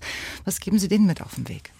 Aktive Umgang mit Begrenzung. Das heißt also es benennen. Und äh, wenn Sie im besten Fall noch eine eigene Idee hätten, wie es Ihnen besser gehen könnte, an der gleichen Arbeit, mit den gleichen Aufgaben, mit dem gleichen Ziel und wahrscheinlich auch mit dem gleichen Ergebnis oder sogar einem besseren, dann wäre es natürlich gut, äh, wenn Sie es mit ansagen würden solche Offenbarungen. Benennen, damit meinen Sie den Kontakt zur Führungskraft? Zur Führungskraft suchen. Und das also genau vorher der kollegiale. Nicht den Kollegen sagen, das, hilft ja nichts. Das auch. Äh, es wird ja viel geklagt. Und ja. äh, aber man könnte ja auch fragen, hey, was, was brauchst du denn dafür, äh, dass es besser gehen kann? Und äh, die Ergänzung zu, was Führungskräfte besser machen können, ist, äh, es gibt so einen Spruch, wer fragt, führt. Also gar nicht so sehr, dass ich glaube, als Führungskraft wissen zu müssen, wie es den Mitarbeitern schon gut gehen wird, sondern im besten Falle frage ich sie. Und das meint, äh, das machen viele nicht, weil sie Angst haben, sie würden Antworten bekommen, mit denen sie nicht umgehen können. Äh, das heißt also, dass da Wünsche geäußert werden, die unrealistisch sind. Aber zwei Effekte treten mindestens ein, nämlich Menschen fühlen sich natürlich gesehen. Ernst genommen auch? Ernst genommen. Mhm. Und äh, man kann davon ausgehen, äh, man arbeitet ja mit erwachsenen Menschen, die das Umfeld schon lange kennen, die wissen, wo sie sind äh, und was dort Thema ist und worum es geht die werden ihre Bedürfnisse auch im Rahmen dessen formulieren. Und wenn sie darüber hinausgehen, können sie auch gut wieder mit Begrenzungen leben im Sinne von, ah, ich habe es gehört, ähm, das wäre ein Bedürfnis, äh, das du hast. Ähm, du, ich habe den Eindruck, hier bei uns in der betrieblichen Realität, weil die ist ja sehr unterschiedlich, da können wir das äh, gar nicht hinkriegen, das können wir nicht realisieren hier. Aber ich habe es äh, mit auf dem Schirm und äh, vielleicht gibt es ja ein anderes Thema, wo ich dir helfen kann. Und das kriege ich aber nur, wenn auch eine Form von Vertrauen, und da bin ich wieder bei Kultur, wenn das da ist und eine Führungskraft, die zum Beispiel fragt, was brauchst du dafür, äh, um deine Aufgaben gut erfüllen zu können. Das heißt also, ich bin nicht bei allem, sondern ich bin gezielt bei dem, wo es um die Aufgabenerfüllung geht, um die Erreichung der Ziele. Aber ich habe gefragt und äh, Menschen, die die Arbeit täglich tun, haben oft unglaublich gute Ideen, wie man sie anders machen könnte, wie man sie stressfreier machen könnte. Haben Sie da ein Beispiel? Ein Beispiel. Mhm. Äh, Wo es gut funktioniert hat, vielleicht von einem Ihrer Kunden? Ja, äh, Maschinenbaufirma, Spezialmaschinenbaufirma in Sachsen, sage ich jetzt mal. Mhm. Äh, da ging es zum Beispiel um die Einführung von Mitarbeitergesprächen. Und da waren wir ja gerade thematisch, wie äh, sorge ich dafür, dass man gut im Austausch ist. Und es war erst sehr formal. Es sollte eine sehr formale Schulung werden, weil es das vor Jahren schon mal gab und wohl gut funktioniert hätte. Und wir äh, arbeiten eher fragend, so wie gerade gesagt. Was wäre denn das gewünschte Ergebnis? Was soll denn bei rauskommen? Mhm. Und, äh, und da war eher dass man besser im Gespräch ist. Und schnell war klar mit Formalien, weil selbst die Führungskräfte haben sich als sehr unterschiedlich wahrgenommen. Es waren unterschiedliche Bereiche. Produktion anders als zum Beispiel äh, der Einkauf, der Verkauf. Das heißt also, die haben eine andere Sprache unter Umständen, eine andere Art miteinander, eine ganz andere Führungsspanne. Und irgendwann sind wir an der Stelle angekommen, äh, dass Vielfalt in, im Unternehmen erstmal als was Positives gesehen wird und dass Menschen selbstverständlich individuelle Bedürfnisse haben, miteinander ins Gespräch zu gehen. Die einen sind kurz angebunden, die brauchen es ganz klar auf den Punkt, die wollen Vorgaben haben und andere, die wollen ein tieferes Verständnis erlangen, warum das jetzt gerade wichtig ist, das zu tun. Und äh, damit haben die Führungskräfte das eher für sich verarbeitet, dass es nicht noch mehr Formalien, wie wir, Führungs äh, wie wir Mitarbeitergespräche zu führen haben, sondern dass es ein wertschätzender Blick auf die Mitarbeitenden, dass man sich vorneweg gut informiert, im besten Fall über das ganze Jahr, wofür ich meine Mitarbeitenden schätze, was der Wert von ihnen ist. Dann gehe ich ganz anders ins Gespräch und natürlich frage ich vorneweg, was denn für den Mitarbeitenden eine gute Gesprächssituation ist in der zur Verfügung stehenden Zeit und den Räumlichkeiten etc. Das heißt also. Also nach dem Motto, wo, wo wollen wir reden? Wollen wir in die Kantine genau, oder wenn das, wollen wir Wenn das Büro? geht, bis hin zu, also in dem Unternehmen jetzt, zumindest kenne ich es nicht, aber es gibt Unternehmen, die das auch als Spaziergang anbieten. Das heißt so. also, dass es eben nicht im Raum stattfindet, cool. nicht mhm. in einem engen Setting, was wahrscheinlich auch schon überschrieben ist, zum Beispiel durch ein Kritikgespräch oder sonst irgendwas. Oder dieses, du hast einen Termin beim Chef oder bei der Chefin. Jahresendgespräche. Zum Beispiel, da geht es den meisten emotional erstmal nicht so gut. Mhm. Aber wenn das vorher gefragt wurde, immer im Rahmen der Möglichkeiten, auf welche Weise wollen wir unser Jahresgespräch führen, dann geht es schon erstmal mehr in Richtung Augenhöhe, es geht mehr in Richtung, ach, da gibt es ein wirkliches Interesse, das wird nicht abgehakt, weil es formal notwendig ist, sondern da möchte jemand von mir wissen, wie es mir geht, wie es mir gegangen ist und wie es mir im besten Falle auch gut weitergehen kann. Das klingt und das sehr macht einen großen Unterschied. Und wie viele machen das inzwischen? Also sind Sie erfolgreich werden, bei der Vermittlung dieser Tipps? es werden immer mehr, weil ja. äh, das, was geschildert wurde, äh, vorhin, wo wir das Thema Resilienz hatten, ähm, es ist ja gut, wenn der Mensch, der sozusagen da festgestellt hat, dass eine hohe Fluktuation da ist, weil die Menschen sich dort offenbar nicht gut fühlen, weil sie krank werden oder zumindest einen Schritt beiseite gehen und da ihren Weg finden. Und ähm, wenn er zu dem Schluss kommt, sie brauchen resilientere Mitarbeiterinnen und Mitarbeiter, das ist erstmal nachvollziehbar, dass er zu dem Schluss kommt. Die Frage ist ja, ob er sie findet und woran er das festmachen Sieht gerade schlecht aus. Genau. so Und damit äh, ja. könnte man ihn erstmal äh, sagen, vielleicht gibt es ja noch eine andere Lösung. Vielleicht ist es ja auch äh, lohnenswert, die, die noch da sind, mit denen so umzugehen, dass da was wachsen kann, zum Beispiel. Wenn es schlimm kommt, landen Sie sonst bei Ihnen, Frau genau. Nikolai? Und vielleicht ähm, kann man denen ja auch helfen, im Team resilienter zu werden. Ja, wie, genau, wie, können Sie denn Ihren Patienten helfen, dass sie wirklich dann äh, wieder in der Lage sind, ähm, den Arbeitsalltag so zu managen, dass sie ähm, ein bisschen pragmatischer vielleicht damit umgehen, sagen, wenn ich es heute nicht geschafft habe, dann mache ich es halt morgen. Dass, dass ein bisschen Druck rauskommt. Hm, also ein ganz wichtiger Schritt ist erstmal wieder eine Wahrnehmung für sich selbst zu entwickeln. Ne? Wir haben vorhin viel über Bedürfnisse gesprochen. Viele Menschen haben gar keine Wahrnehmung mehr für ihre Bedürfnisse. Die funktionieren einfach nur. Die können auch gar nicht so richtig unterscheiden, was sie eigentlich fühlen und was sie denken. Und die wissen gar nicht, wonach ist denn mir eigentlich zumute? Ist mir danach äh, jetzt irgendwie freier zu sein oder brauche ich ein bisschen mehr Sicherheit oder ist gerade mein Selbstwertgefühl irgendwie verletzt? Also das, das nehmen sie gar nicht wahr. Es geht erstmal so äh, ich würde es mal Bedürfnisdetektiv nennen. Also es geht erstmal mhm. darum, das zu ergründen. Was brauchen sie eigentlich? Und was hindert sie? Äh, das ist gar nicht so einfach, das zu formulieren, ne? Nee, das ist schwierig. Und was hindert sie, das äh, sich zu nehmen oder zu holen? Und da kommen wir dann an Glaubenssätze, an Denkmuster, die tief verankert sind. Ne? Ich muss das schaffen, ich muss perfekt sein, ich muss genügen. Äh, und da geht es dann letztlich darum, so mit inneren Anteilen zu arbeiten, die einem immer wieder ein Schnippchen schlagen, wenn man sich besser für sich sorgen möchte und die da im Wege stehen.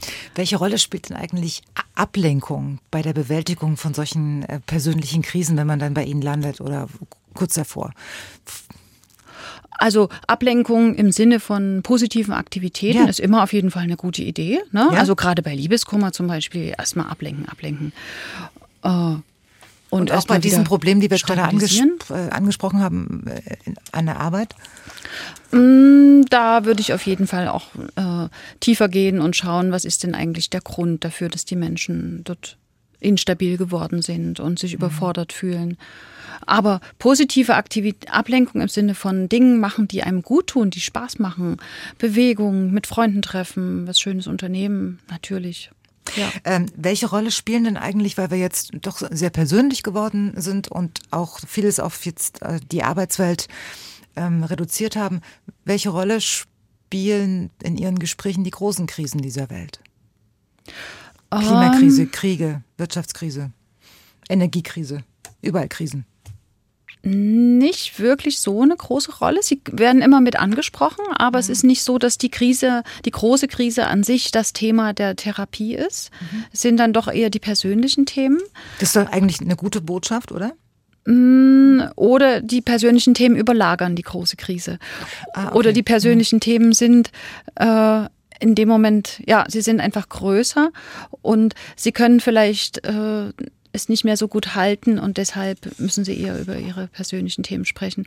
Aber die jungen Leute, das fällt mir auf, die jungen Leute haben doch eher diese großen Krisen als Thema äh, die jungen Menschen, ne? kriege ich Kinder, kriege ich keine Kinder, möchte ich in diese Welt noch Kinder setzen, das äh, erlebe ich. Und die kommen dann auch zu Ihnen? Nicht allein mit diesem Thema, mhm. äh, aber es, es, schwingt mit. Okay. Ähm, Herr, Herr, Professor Meyer hatte das vorhin so gesagt, dass das Positive an diesen Zeiten ist, dass die Hemmschwelle zum Psychologen zu gehen, wenn man sich nicht wohlfühlt und wenn man meint, mit mir stimmt irgendwas nicht, sehr gesunken ist. Jetzt frage ich Sie aber andersrum. Ähm, heißt es, dass es früher genauso viele Menschen gab, die mit Burnout wir, wir, kannten ja dieses Wort nicht und auch Depression war lange kein Thema, ähm, zu kämpfen hatten oder ist es mehr geworden? Also da liegt mir jetzt kein wissenschaftliches Ergebnis dazu vor, aber nach meiner, nach meinem Bauchgefühl würde ich sagen, es ist deutlich mehr geworden. Ja, es sind, die Menschen gehen eher zum Psychologen, aber sie waren früher auch nicht so belastet. Und wenn es darum geht, äh, Resilienz zu erlernen, würden Sie Ja oder Nein sagen? Ja, auf jeden ja. Fall. ja, man kann es lernen. Na dann, erzählen Sie.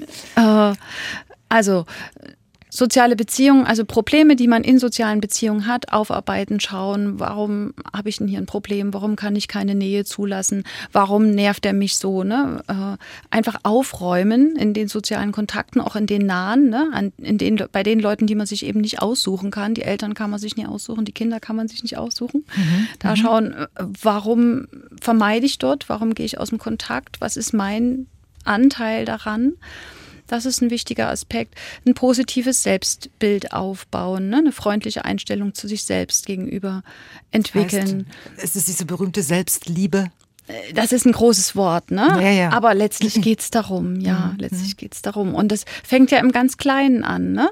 Wenn ich merke, wenn ich wahrnehme, wonach ist mir eigentlich zumute, ist mir jetzt wirklich äh, danach zumute, manchmal ist es ja auch Freizeitstress, ne, der uns belastet.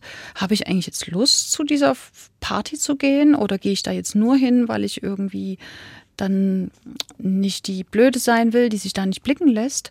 Ist mir vielleicht eher danach zumute, in die Sauna zu gehen oder ein schönes Buch zu lesen, zu schauen, was, wonach ist mir eigentlich selbst zumute und aber auch sich ermutigen oder auch mit sich selbst Mitgefühl haben. Ne? Viele Menschen sind sehr hart mit sich, wenn sie gerade was, eine große Herausforderung bewältigen müssen, dann sagen sie sich auch immer, ich muss das schaffen und so und denken, dass sie sich was Gutes tun, indem sie sich immer wieder antreiben.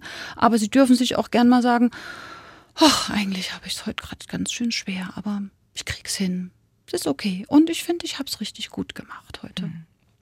Wo kann man sich eigentlich ein dickes Fell kaufen? Mm, ich würde mal sagen, man kann sich eher stricken oder häkeln oder nähen. Einfach so zu kaufen gibt es das nicht. Wie stricken Sie es? Wie häkeln Sie es? Ähm, in, in den Gesprächen mit den Menschen. Ich, ja. ich, frage, ich frage deshalb, weil äh, es gibt ja also Menschen, die ähm, depressiv werden oder sind ja oft perfektionistisch äh, ja. veranlagt. Ne? Das weiß man. Ähm, das sind so die ganz oberflächlichen Dinge, die man so diskutiert. Ähm, das heißt, dass sie sehr, sehr hohe Ansprüche an sich selbst haben, dass sie vielleicht auch sehr, sehr empfindlich sind. Ich kann mir immer nicht vorstellen, wie man das ähm, abstellen kann, dass man halt weniger empfindlich ist und weniger perfekt ist. Kann man das lernen? Ja, äh, bin ich überzeugt davon. Also wenn man jetzt meint, perfekt sein zu müssen, ne, dann gibt es wahrscheinlich irgendeinen Anteil, der sagt, nein, du musst nicht perfekt sein. Und dann gibt es aber auch einen Anteil, der so richtig knechtet und sagt, ja, und wenn du das nicht schaffst, dann bist du ein Versager oder dann bist du schlecht. Und dann gilt es herauszufinden, wo ist denn der eigentlich entstanden, woher kommt der denn, ne? wessen Sätze, wessen Botschaften hat man denn da übernommen allermeistens kommt man da leider bei den Eltern an, ne? hm. manchmal auch bei Lehrern, aber die Personen, zu denen man eine enge Bindung hat, die sind da schon die zentralsten Figuren. Und dann geht es nicht darum, die, zu den Eltern zu gehen und die anzuschreien. Kann man vielleicht im Zweifelsfall auch mal machen, aber das bringt selten was. Äh, die Aufgabe ist es, sozusagen mit diesem eigenen inneren Anteil in Dialog zu gehen und zu sagen, nö, mache ich nicht mehr mit das tut mir einfach nicht gut. Das hat mir vielleicht ein paar Jahre genützt, das hat mir geholfen, mein Studium zu schaffen, meinen Abschluss zu erreichen und diese Position zu erlangen. Aber jetzt äh, stellen mir diese Muster einfach nur noch ein Bein und jetzt sind die dysfunktional und dann werden die aussortiert. Und da muss man manchmal ganz schön hart ins Gericht gehen mit den eigenen Anteilen, die einen unter Druck setzen. Wie lange muss ich auf einen Termin bei Ihnen warten? Äh, da ich eine Privatpraxis habe. Ach so, Selbstzahler. Ja. Ja, okay, ja. Geht das ziemlich flott. Also ich würde sagen, da könnten wir schon im Januar oder Februar drüber reden. Okay, aber das ist ja im, also bei Kassenärzten ja anders. Ja. Da dauert es ja Monate. Ja. Ähm, deswegen würde ich Sie gerne fragen. Natürlich gibt es die Möglichkeit, das ganz privat zu übernehmen oder anzugehen. Ähm, oder gibt es vielleicht auch Hilfe zur Selbsthilfe, bis ein halbes Jahr überstanden ist und ich den Termin beim Kassenarzt habe? Also es gibt natürlich unfassbar viel Literatur. Ne? Man kann in den Buchladen gehen und die Ecke äh, bewusster Leben sich anschauen und mhm. da kann man schon ganz viel machen. Es gibt viele YouTube-Videos, Podcasts äh, und damit kann man schon viel erreichen. Aber wenn man wirklich eine heftige Symptomatik hat, dann ist es vielleicht auch gut, äh, in eine Ambulanz zu gehen und zu sagen, hier, ich brauche schneller, dringend Hilfe und auch das ernst zu nehmen, je nachdem, wie schwer der Zustand ist. Im Team der Diakonie Dippoldiswalde arbeitet Claudia Elsner und zwar im Bereich Erziehungsberatung und dort bringen sie ihre Erfahrungen, die Sie uns vorhin ja schon geschildert haben, als Kita-Leiterin mit ein. Wen, wen beraten Sie da ganz genau? Also wir beraten hauptsächlich die Eltern, aber es finden auch Kinder, Jugendliche den Weg zu uns, beziehungsweise über die Eltern, dass dann auch die Kinder irgendwo mit ins Boot genommen werden. Aber der hauptsächliche Anteil der Personen, die bei uns im Beratungsgespräch sind, sind die Eltern. Und was, was sind das für Anliegen, die auch da, mit denen Sie konfrontiert werden? Ja. Also im Bereich der Erziehungsberatung ist ein großes Feld ähm, schulische Probleme der Kinder, also die in der Schule schlecht zurechtkommen, ja. die wütig sind, aggressiv sind. Teilweise werden die Eltern von den Schulen auch geschickt. Also der Lehrer sagt im Elterngespräch sozusagen, ihr müsst da mal schauen mit eurem Kind, da stimmt was nicht, geht euch doch mal beraten lassen. Ähm, natürlich auch kleinere Kinder, so im Bereich ähm, Grenzen setzen, ähm, die so im Kita-Bereich sind. Und ein ganz großes Beratungsfeld ist aber auch, wenn die Eltern sich getrennt haben mhm. und untereinander für die Kinder ja weiter Eltern sind mhm. und das eben manchmal nicht so gut hinbekommen. Und das hat auch Auswirkungen auf die Kinder. Welche? Die Kinder sind immer in einem Zwiespalt hin und her gerissen zwischen den Eltern. Und wenn die Eltern sozusagen die Paargeschichte, weswegen sie sich getrennt haben, diese Verletzung, die da, da liegt, wenn die oben ansteht, können sie quasi nicht gut Eltern sein. Und die Kinder spüren das ne, und sind immer dazwischen. Und es gibt Streitigkeiten über Umgangszeiten, wie lange darf das Kind dort und dort sein. Und das muss ja ausdiskutiert werden und oftmals auch vor den Kindern oder auch nicht direkt, aber die Kinder bekommen das mit. Und das hat ziemlich komplexe Auswirkungen. Ne? Und kann dann zum Schluss so eine Aggressivität in der Schule zur Folge haben und sowas steht aber dahinter. Und dazu gehen wir ins Gespräch und bekommen sozusagen in mehreren Sitzungen ein Gefühl, ähm, wo ist denn jetzt eigentlich das Problem und wie kann es gegebenenfalls verbessert werden. Also wir versuchen lösungsorientiert mit unseren Klienten ins Gespräch zu gehen wir versuchen immer an die Ressourcen ranzukommen. Also wo sind die Kräfte, die in den Menschen selber stecken, um es hinzubekommen? Also die sollen ja nicht von uns abhängig sein und ohne uns nicht mehr lebensfähig sein, sondern es ja selber hinbekommen zum Schluss. Hm. Nennen Sie uns doch wie immer mal ein Beispiel. Natürlich anonym, ist klar. Aber ähm, was so, was so vielleicht eine typische, eine typische Situation ist, ein typisches Schicksal, ähm, was Sie, mit dem Sie sich beschäftigen müssen. Also ein typisches Schicksal. Sie hatten gerade gesagt Trennung. Ja, ja, genau. Wenn sich Eltern trennen und ähm, dieses 50-50-Modell fahren. Aha, also eine Woche bei der ja, Mutter, eine Woche genau. beim Vater. Mhm. Dann habe ich jetzt durch die, durch die vielen Kontakte in, in der Zeit, in der ich dort bin, schon mitbekommen, dass im Hintergrund schwelt immer dieser finanzielle Aspekt. Mhm. Durch diese sozusagen, sobald das Kind mehr wie 50 Prozent bei einer Person ist, muss der andere den vollen Unterhalt bezahlen. Und um dem aus dem Weg zu gehen, viele Eltern diese Variante wählen, auch wenn vielleicht einer damit überfordert ist von beiden. Mhm. Und nur mit diesem Wissen, dass dieser finanzielle Aspekt, der, wo wir ja gar keinen Einfluss drauf haben, weil das ja von oben die Gesetzlage ist, ja. ähm, entstehen tatsächlich Konflikte, die aus meiner Sicht, jetzt so wie ich es erfahren habe, in den vielen Beratungsgesprächen sich auflösen würde, wenn die Gesetzgebung dort dahinter sozusagen das anpassen würde an unsere neue Zeit. Da sich ja die, die Flexibilität den, bei den getrennten Eltern, das hat sich verändert. Wir haben die Väter mit ins Boot geholt. Wir Frauen wollten, die Väter sollen mit dabei sein. Die sollen bei der Geburt mit dabei sein. Mhm. Die sollen Elternzeit übernehmen. Wir wollen die dabei haben. Und wenn dann aber getrennt wird, ist das Gefühl, dass die Frauen, aber die Kinder sollen jetzt alle bei mir sein, damit sie gegebenenfalls überlebensfähig sind bezüglich des Unterhalts zum Beispiel. Dort ist in meinen Augen, hinkt das hinten an sozusagen, wie sich die Gesellschaft verändert hat. Letztendlich müssen es die Kinder ja ausbaden. Genau. ne? Weil ich stelle mir dieses Lebensmodell äh, vor allem aus Sicht der Kinder äh, relativ kompliziert vor, wobei ich von Eltern immer wieder höre, ach, das klappt ganz gut. Ja, die, das muss man natürlich dazu sagen. Es gibt viele, da klappt es gut. Mhm. Und die was heißt denn sind nicht was heißt denn gut? Was heißt denn gut? Also die können sich unproblematisch austauschen, die können Ausnahmen zulassen, die können wohlwollend über den anderen Elternteil sprechen und kriegen ohne fremde Unterstützung das sozusagen hin und haben ihr Kind sehr gut dabei im Blick. Mhm. Und zu uns kommen aber die, die Hilfe brauchen, weil sie das Gefühl haben, hier stimmt was nicht oder wir haben eben unser Kind vielleicht nicht so im Blick oder wir, es gibt große Konflikte zwischen diesen beiden Elternteilen. Können Sie denn diesen Eltern helfen? Wir versuchen sozusagen nach Möglichkeit die Elternteile auch zusammenzubringen, da ganz viel über die Kommunikation läuft.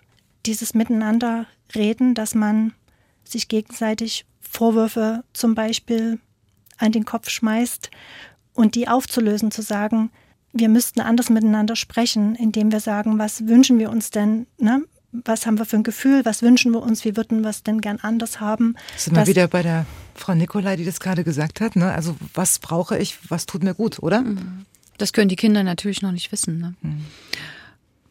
Da helfen, können die Eltern, wenn sie es denn mitbekommen, den Kindern helfen, indem sie das verbalisieren indem sie sagen, ah, ich habe den Eindruck, du brauchst gerade das. Oder indem sie einfach nur die Gefühle der Kinder wahrnehmen und die mal benennen und sagen, oh, ich sehe, dass du gerade ganz schön wütend bist.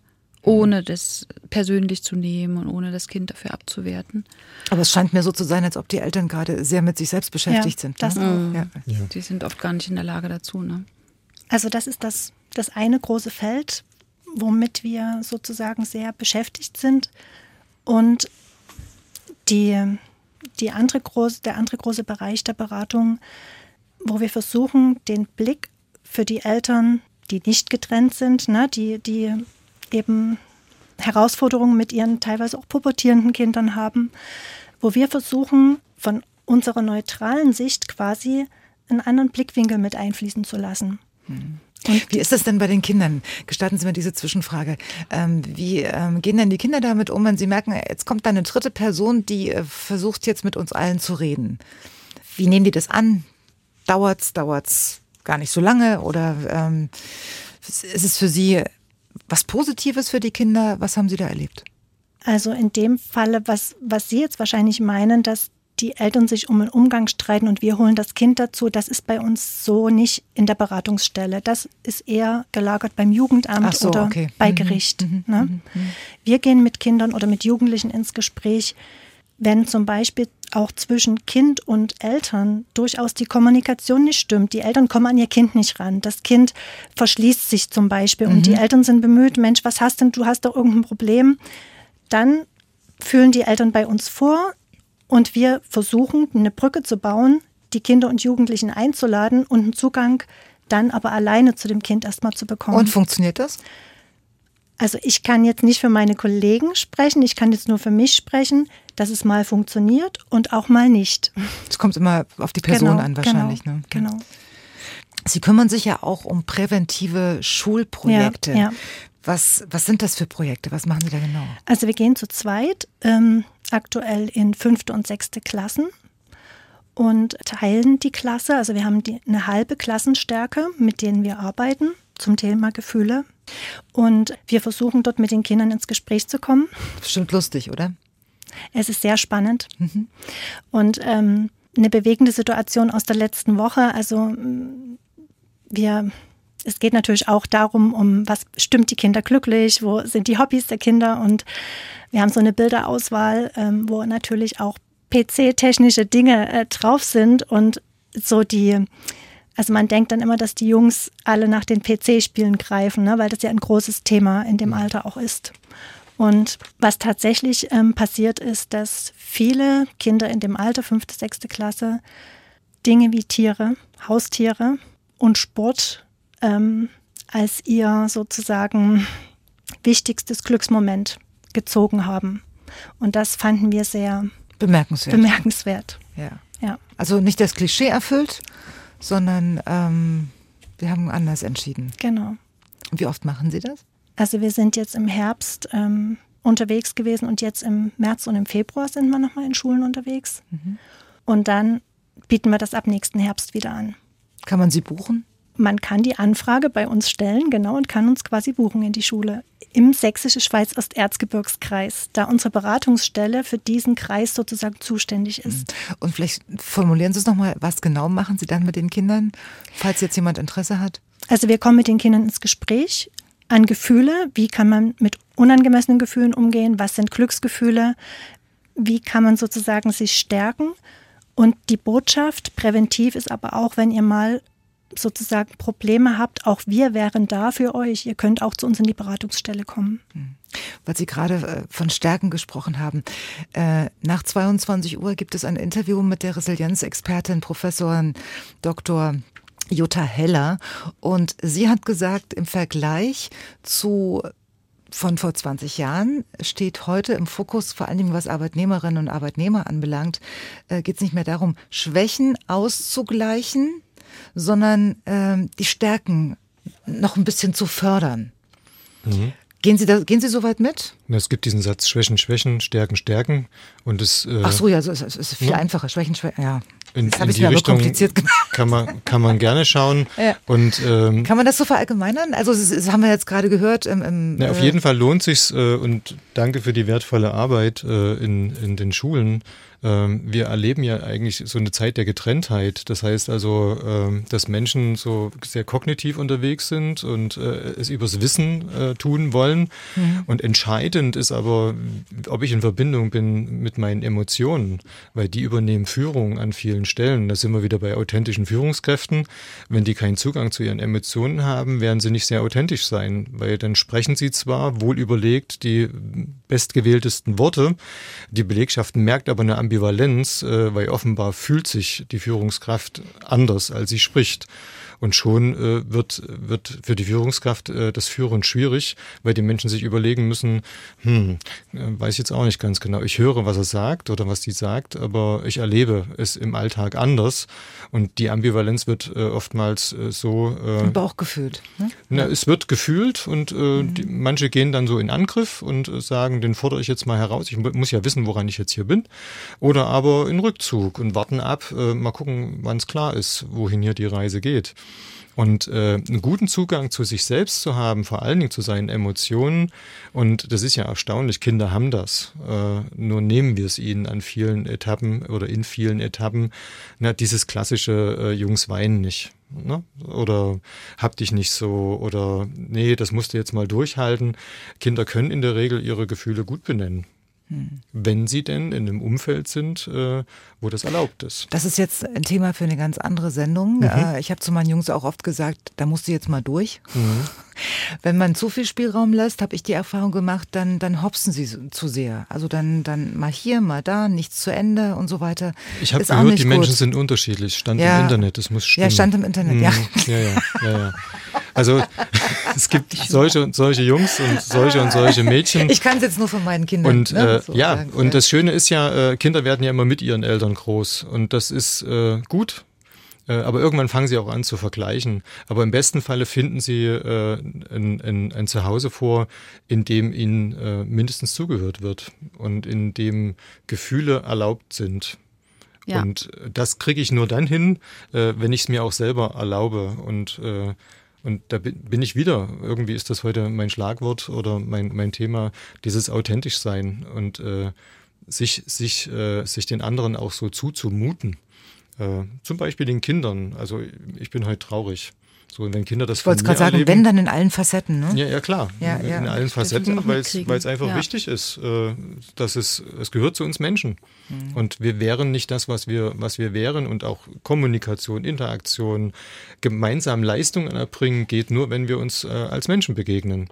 Mhm. Und das ist tatsächlich eben nicht im Wesentlichen über maschinistischen äh, Ansatz zu klären im Sinne von nur funktionieren, sondern das meint halt wirklich eine Einladung dazu, dass man als Mensch da sein darf.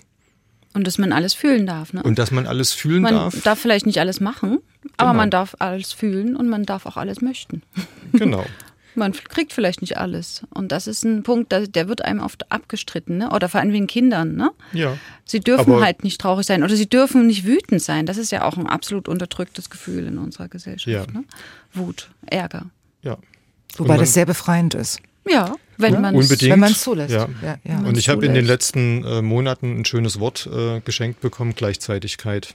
Das heißt also, ich kann sehr wohl gleichzeitig äh, sehr traurig sein und äh, trotzdem stark und äh, mitten im Leben. Und, äh, und da kann man an Trauer denken. Ne? Machen viele trauern und machen trotzdem ihren Job oder trauern und äh, sind trotzdem für andere da. Und es geht. Das schließt sich überhaupt nicht aus. Und da könnte man auch die männliche Komponente, also dieses wie soll Mann sein? Da gibt es ja auch ganz viele Radiosendungen, hoffentlich bald dazu.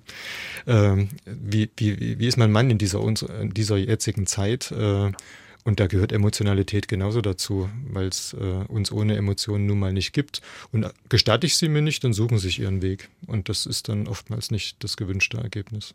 Dem gibt es nichts hinzuzufügen. Ja. Ich bedanke mich bei Ihnen. Die Live-Diskussion ist jetzt sozusagen vorbei, aber mhm. wir vertiefen äh, unser Thema gleich noch mit zwei Interviews, die ich vor der Sendung aufgezeichnet habe, gleich nach 22 Uhr. Und ich hätte gern noch einen Buchtipp abgegeben. Bitte. Weil vorhin, also die alte Geschichte, der Mensch sei im Grunde schlecht, äh, wieder mal so zitiert wurde. War es ich, gibt ein tolles ich, Buch, ja. im Grunde gut. Ich habe ich hab nicht gesagt, der Mensch ist schlecht.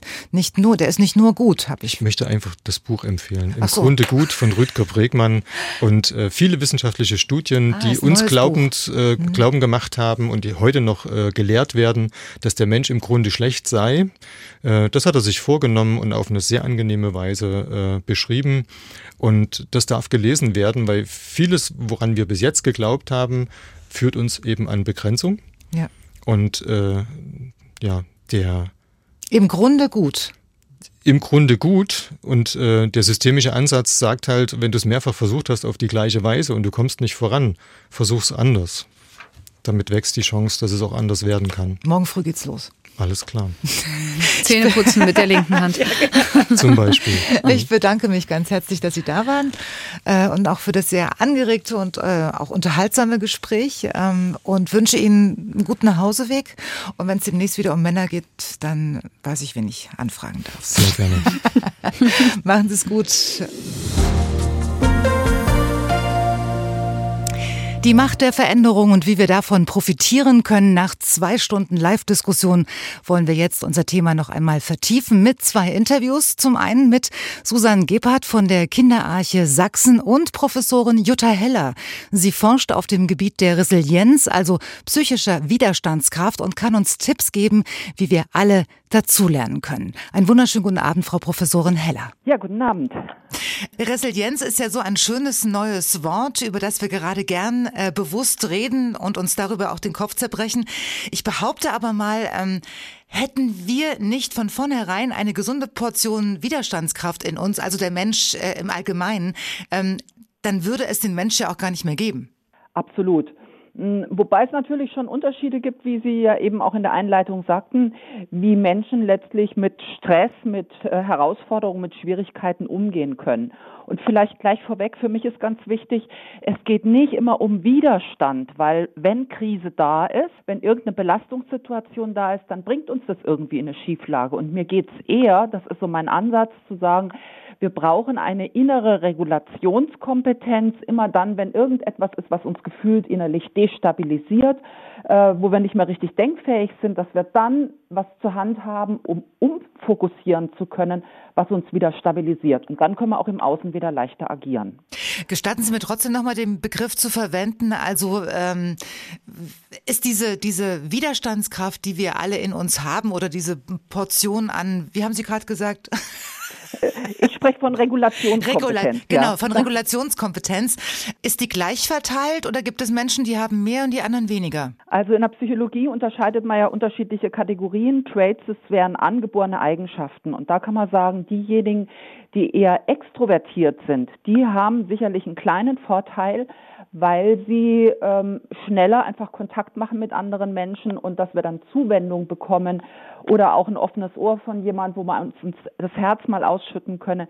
Das ist natürlich schon etwas und das ist eben angeboren, was wir mitbringen über unsere Gene ähm, was uns schon sehr, sehr hilft in solchen schwierigen Zeiten. Und trotzdem ist es ja so, dass Menschen, die sehr laut sind und die sehr proaktiv sind, aber letztendlich, und da sind wir immer so überrascht, genauso betroffen sind von äh, depressiven Verstimmungen und so weiter. Ja, genau, weil der zweite Aspekt ist natürlich, wir äh, gewöhnen uns gewisse Verhaltensmuster, Einstellungen im Laufe unseres Lebens an. Und die können mehr oder weniger unterstützend für uns sein. Und da geht es aus meiner Sicht vor allem darum, dass wir, ich nenne es immer, arbeiten auf der inneren Bühne, dass wir da genauer versuchen rauszufinden, gerade so in unseren inneren Dialogen, wie reden wir denn mit uns? Und wenn wir uns da die ganze Zeit eben Druck machen und sagen, ich muss doch funktionieren und das muss alles perfekt sein, also diese klassischen Antreiber, da ist es wichtig, genauer hinzuschauen, zu sagen, was gibt es denn möglicherweise auch noch andere innere Anteile in uns wo dann vor allem auch unsere eigenen Bedürfnisse sind und sind da irgendwelche Gegenspieler zu diesen druckmachenden Teilen. Und das gilt es dann rauszuarbeiten und zu unterstützen. Und das ist vor allem, was ich dann im Coaching oder im Training versuche, für die Menschen letztlich dann ja greifbar zu machen. Ähm, Frau Professor Heller, Sie haben eine wie Sie gerade schon angedeutet haben, umfangreiche Erfahrung in der Begleitung von Unternehmen und Teams bei Veränderungsmaßnahmen. Was sind denn das gerade für Probleme, die Sie lösen müssen? Ja, momentan ist es ähm, schon ja einfach durch die Wirtschaftslage natürlich zum Teil sehr schwierig. Ähm, bei manchen Unternehmen es sind immer noch Nachwirkungen da von diesen Lieferkettenproblemen aus den letzten äh, Jahren, wo wir durch Corona einfach diese Engpässe hatten und nichts mehr reinkam. Genauso dann auch durch diesen Dampfer im, im Suezkanal. Das sind alles Auswirkungen, die in der Wirtschaft letztlich noch zu spüren sind. Dann sind ganz viele Umstellungen momentan, Change-Projekte, die anstehen. Und das führt dazu, dass natürlich, äh, egal in welcher Branche, letztlich die Menschen sehr gefordert sind, einfach auch sehr viel zum Teil arbeiten, Stress einfach zunimmt und damit natürlich die Belastung für die Menschen. Und da müssen wir dann wieder hingucken, wie können sie es schaffen, trotz Stress, trotz Belastung einfach diese Stabilität aufzubauen. Und ein, ein wichtiger Baustein ist in jedem Konzept, wenn ich mit Unternehmen arbeite, wie sind da die Führungskräfte aufgestellt? Weil ja, ne? ja, genau, genau. Also ich, ich möchte es nochmal zusammenfassen. Das, das war jetzt auch gerade, ähm, das waren meine Worte, die ich Ihnen noch sagen wollte. Zu wenige Leute, Arbeitsverdichtung, die Geschwindigkeit der Arbeit nimmt zu. Ja. Und Sie haben es ja jetzt selbst gesagt, der Schlüssel sind ähm, die Führungskräfte. Was ja. müssen denn Führungskräfte Ihrer Meinung nach tun, um nicht nur ihre eigene, sondern auch die mentale Widerstandskraft eines ganzen Teams zu stärken? Also das ja. ist ja nicht ganz ohne. Ja, das ist nicht ohne, äh, weil die müssen erstmal für sich selber sorgen ne? mhm, und damit ja, ja. auch ein Stück weit Vorbild sein. Und äh, dann andererseits, wenn es ums Team geht, aus meiner Sicht geht es vor allem um eine Vertrauenskultur und eine wertschätzende Kultur. Und das ist oft natürlich, wenn gut verständlich, wenn wir total im Stress sind und jeder meint, er muss irgendwie so ne, irgendwie Augen zu und durch und nimmt seine Mitmenschen gar nicht und die Kollegen nicht mehr wahr.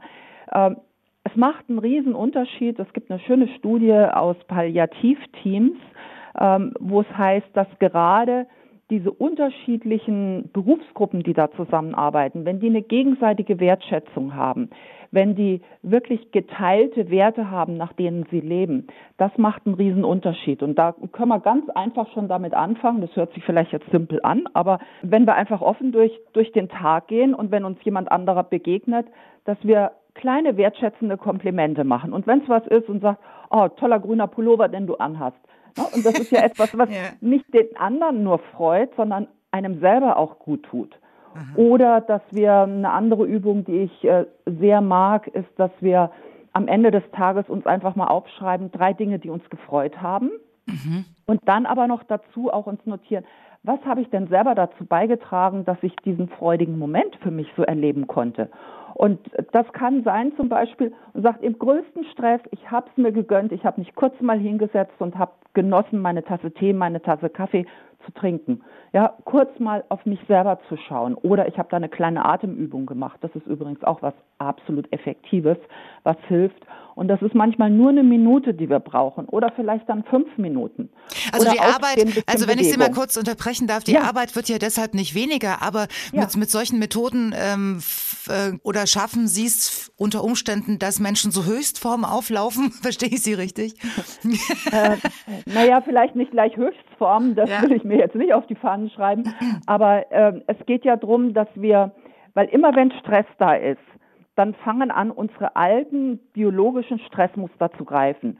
Und da ist vorprogrammiert, dass wir eigentlich nicht denkfähig sind. Wir brauchen eigentlich sowas wie eine Unterbrechung in dem Moment, wenn wir merken, also irgendwie die Gedanken gehen irgendwie völlig verquer, dass wir da kurz innehalten.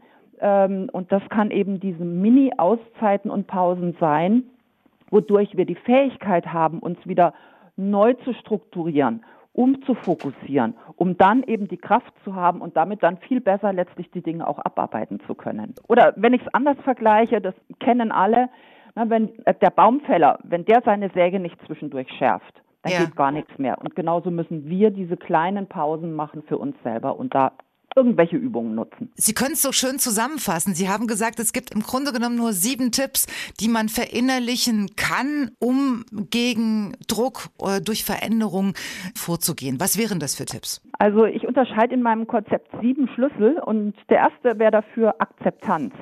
Also wenn irgendetwas passiert, wo man selber so das Gefühl hat, nee, ich, ich kann es nicht verändern, ich kann nicht Einfluss nehmen, wir müssen es annehmen und dann anschließend schauen auf der Basis, wie kann ich entsprechend weitermachen. Das Zweite ist, wir brauchen unbedingt ein Quäntchen Optimismus. Und Optimismus heißt jetzt nicht rosarote Brille, sondern eher so eine Grundhaltung, ich vertraue darauf, dass es auch wieder besser wird. Mhm. Also Licht am Ende des Tunnels zu sehen.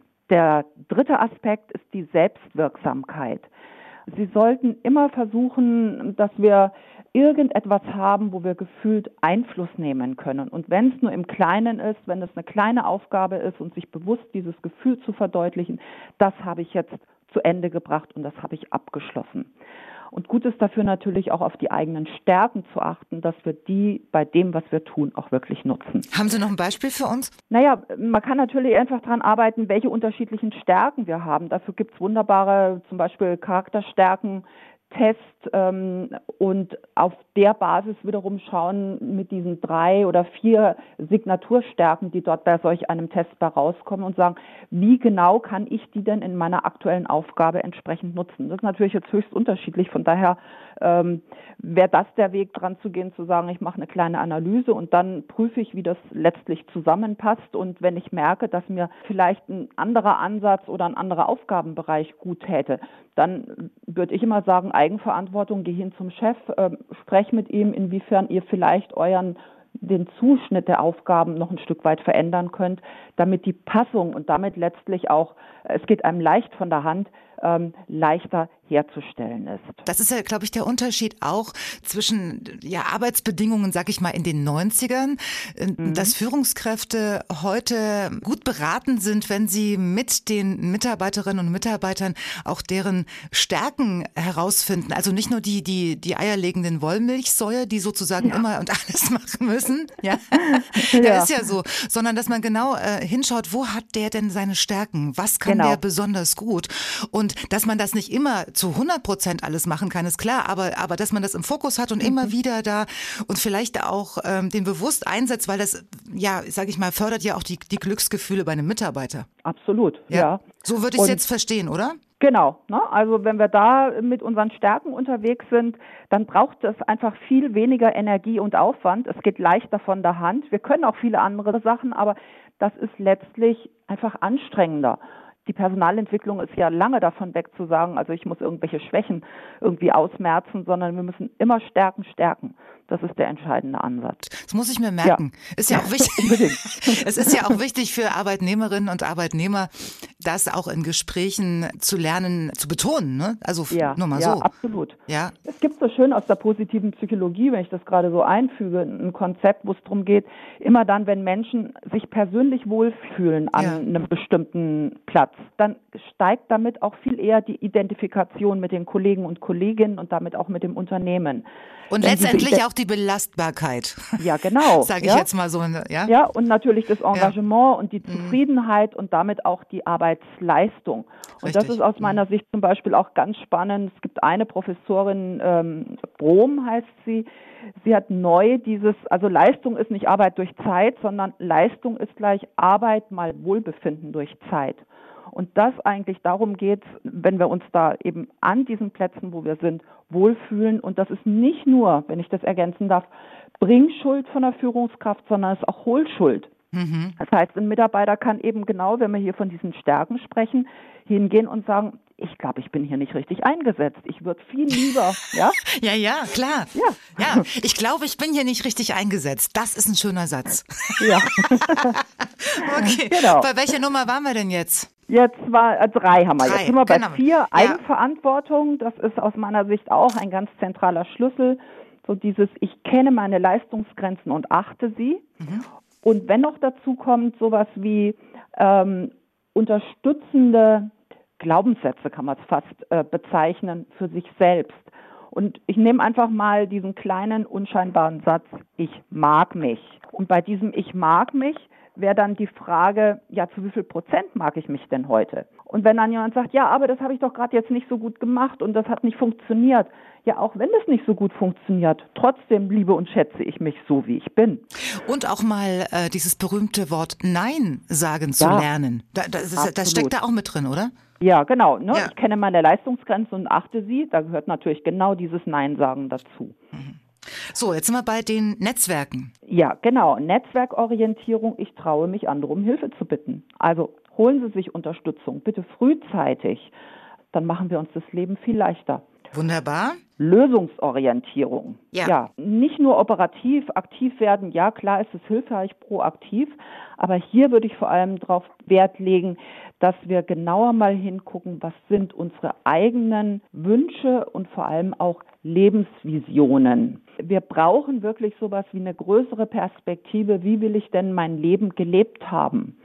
Und auf dieser Basis, auch mit dem, was unsere Werte sind, können wir viel besser dann entscheiden, ist es jetzt der richtige Weg, den ich mit dieser Lösungsoption einschlage oder nicht. Wobei ich da unbedingt immer den Einschub mache, bitte auch bei diesen Plänen Aspekte mit dabei haben für das eigene Wohlbefinden und die eigene Gesundheit. Weil das ist das Allerwichtigste, was wir langfristig schützen müssen. Ich weiß schon, was Sie, was Sie meinen. Und zwar, ich meine jetzt die Afrikareise oder zu sagen, ich war noch niemals in New York. Ja, dann bitte machen. Wunderbar. Ich bedanke mich ganz herzlich. Machen Sie es gut Sehr und gerne. schöne Grüße nach, äh, das war doch jetzt, warten Sie mal, Nürnberg ist, es ist nicht mehr Oberfranken, es ist äh, Mittel, Mittelfranken. Mittelfranken. Mittelfranken, genau, habe ich ja. doch, weiß ich doch. Machen Sie es gut, schöne Grüße. Jo, ne? Danke, ciao. ARD. Hier ist MDR Sachsen jetzt mit Susanne Gebhardt. Sie ist Fachbereichsleiterin und Fachberaterin Kinder-, Jugend- und Familienhilfe bei der Kinderarche Sachsen. Schönen guten Abend, Frau Gebhardt. Guten Abend. Äh, Frau Gebhardt, wir sprechen ja heute über Veränderungen im Leben im Allgemeinen und die Einsicht, dass die einfach dazugehören. Äh, zudem befinden wir uns ja gerade in einer Zeit, wo enorm viel passiert und wir müssen irgendwie lernen, damit umzugehen. Und jetzt wollte ich mit Ihnen mal ins Detail gehen und fragen, wie Sie das bei der Kinderarche in Sachsen spüren. Wie haben sich durch all das, was um uns gerade herum passiert, Krieg, Krisen und so weiter, wie haben sich die Anforderungen denn an Ihre Arbeit verändert? Ähm, in unseren Einrichtungen leben ja junge Menschen, die aus irgendwelchen Gründen nicht zu Hause leben können. Das ist so vor allen Dingen in dem Bereich Kinder, Jugend und Familienhilfe. Und das heißt, diese junge Menschen bringen natürlich diese, genau diese Themen, äh, das, was sie in den Medien hören, das, was sie von ihren Eltern hören, was sie in den Schulen hören, in unsere Wohngruppen mit rein und in unsere Angebote mit hinein. Mit diesen Themen konfrontieren sie dann natürlich auch die Pädagogen, die sie im Alltag betreuen und äh, fragen ganz praktisch, was ist denn mit dem Krieg und kann der auch nach Deutschland kommen? Dasselbe Thema haben wir natürlich auch in den Kindertagesstätten bei uns, dass äh, wenn die Kinder dort aus diesem Bereich die Fragen von zu Hause mit in den Kindergarten bringen und dort die Erzieherin fragen, kommt der Krieg auch zu uns? Oder die Flüchtlingskinder, die auch bei uns betreut werden, natürlich auch ganz äh, in dem Alltag ihre Geschichten erzählen und äh, auch dort präsent sind. Die Pädagogen, das ist die größte Herausforderung, glaube ich auch, sind natürlich dann gefordert und müssen auf diese Fragen kindgerechte und angemessene Antworten geben und Sicherheit und Orientierung zu geben in einer Zeit, in der sie selber ja mitunter auch vielleicht selber noch nach Sicherheit und Orientierung suchen. Das ist nämlich gerade der Punkt, auf den ich Sie ansprechen wollte, weil Pädagogen und Pädagogen sind ja auch nur Menschen, ne? die in, ähm, genau. im Umfeld der Krisen jetzt zurechtkommen müssen. Wie müssen Sie sich denn anpassen? Wie bereiten Sie sich denn auf diese Gespräche äh, vor? Wir versuchen natürlich erstmal unsere Pädagogen in dem Bereich per se erstmal fit zu machen, indem wir sie weiterbilden, indem wir mit ihnen in den Dialog gehen und selber im Rahmen von Teamberatungen, Supervisionen fragen, wie geht's euch, was sind eure Gedanken, was sind eure auch Gefühle dazu, was sind eure Emotionen dazu, wo fühlt ihr euch sicher? Und wo fühlt ihr euch im Alltag auch herausgefordert und vielleicht auch an eine Grenze kommend äh, im Sinne von auch, ich selber habe ein Gefühl, ich selber bin an einer Grenze und soll parallel den jungen Menschen noch Sicherheit und Orientierung geben. Da versuchen wir einfach durch regelmäßige Gespräche, Fortbildungen, strukturierte Teamberatungen ins Gespräch zu kommen und Handlungssicherheit und Orientierung zu geben. An grundlegenden Werten einfach auch zu arbeiten, an Kommunikation und äh, Gesprächskultur zu arbeiten und zu zeigen im Alltag auch, dass man miteinander reden muss und äh, diese Ängste und Befürchtungen auch benennen muss und dass der Pädagoge nicht der Allwissende sein kann, sondern tatsächlich auch der, mit dem man einfach in ein Gespräch kommen kann und ähm, auch der authentisch, aber professionell auch sagen kann, darauf habe ich jetzt vielleicht auch keine Antwort. Ja, und wir ja. müssen bloß schauen, wie wir gut gemeinsam jetzt für uns das regeln können. Wenn Sie von, von Handlungsempfehlungen sprechen, was genau äh, beinhalten die denn, wo Sie sagen, das kannten wir vorher nicht? Was hat sich für, für Sie da verändert? Oder sagen Sie, naja, das hatten wir vor 20 Jahren schon? Handlungsempfehlungen gab es, glaube ich, wirklich schon vor 20 Jahren, aber die haben sich natürlich inhaltlich ein Stück geändert. Äh, während vielleicht vor 20 Jahren war ich selber in dem Bereich noch nicht tätig, muss ich ganz ehrlich gestehen, aber vieles vielleicht auch vorgegeben wurde, wird jetzt auch viel einfach als Orientierung gegeben. Es werden Reflexionsfragen reingegeben, es wird eine Methodenkompetenz in den Handlungsempfehlungen benannt, äh, also methodische Ideen, wie man Dinge mit Kindern und Jugendlichen besprechen kann. Also im Sinne von nicht mach das so, so und so, sondern wie schafft man es mit den jungen Menschen in die Reflexion zu kommen und ins Gespräch zu kommen und was kann ein guter und was muss ein vorgegebener Rahmen dafür sein. Also ich glaube, die Gesprächsbereitschaft, die Gesprächskultur, die wird mehr an dem äh, Vordergrund gestellt in den Handlungsempfehlungen. Mhm. Haben Sie denn das Gefühl, dass Sie vorwärts kommen, dass Sie erfolgreich sind? Die Frage bei uns ist, glaube ich, was ist erfolgreich? Wo kann sich in der sozialen Arbeit die, der, der Erfolg messen? Ich glaube immer in dem Moment, wenn junge Menschen aus unseren Einrichtungen gehen, egal ob aus der Wohngruppe oder aus dem Mutter-Kind-Bereich oder aus der Kindertagesstätte und sie eine, eine Antwort mitnehmen und ein Stück äh, gestärkt, emotional mhm. äh, auch gestärkt sind und ein Stück das Gefühl haben, auch Dinge benennen äh, zu können und anerkannt zu werden, so wie sie sind und gehört zu werden, so wie sie sind, dann sind wir, glaube ich, erfolgreich. Dann haben wir ein kleines Puzzlestück quasi an die richtige Stelle gebracht. Frau Gebhardt, Resilienz ist ja das neue Zauberwort, also mhm. ähm, übersetzt Widerstandskraft. Wie bringen Sie das den Kindern und äh, Jugendlichen bei? Geht das überhaupt oder ähm, steht da bei Ihnen auch noch ein großes Fragezeichen am Ende? Ja, Resilienz ist ja nichts, was man beibringen kann wie Lesen oder Schreiben, sondern Resilienz ist ja etwas, was sich entwickeln muss durch das Erleben der Kinder, durch das äh, Tun der Kinder. Und da ist tatsächlich unser Ansatz, unsere Gruppen, sei es in den Kindertagesstätten oder in den Wohngruppen, sind sozialer Lernraum. Dort können es Kinder schaffen, quasi in einem geschützten, in einem fehlerfreundlichen Rahmen Dinge anzusprechen, Fehler zu machen, bestärkt zu werden, die Kinder mit ihren Stärken zu sehen, sie in ihrem Selbstbewusstsein zu äh, fördern und einfach Wel Selbstwirksamkeit zu erleben. Und das auch bei Dingen, die vielleicht mal schief laufen oder Konflikten, die man erlebt oder Probleme, die man hat, für die man auch vielleicht nicht immer gleich eine Lösung findet. Und ich glaube, durch diesen Ansatz einfach im Alltag immer wieder zu fördern, zu stärken, können Kinder Resilienz entwickeln, weil sie merken, auch wenn etwas mal schief läuft, geht es weiter, werde ich gefördert, bekomme ich Unterstützung und werde ich vor allen Dingen ermutigt. Ich glaube, das ist der Ansatz, um Resilienzfähigkeit im Laufe des äh, Großwerdens der jungen Menschen zu erlernen. Frau Gebhardt, nun haben Sie vorhin gesagt, vor 20 Jahren waren Sie noch nicht in diesem Job. Dann frage ich Sie jetzt mal ganz persönlich, als Mensch und als Pädagogin, wie, wie kommen Sie denn so klar in diesen Zeiten, wo uns alles zu viel erscheint?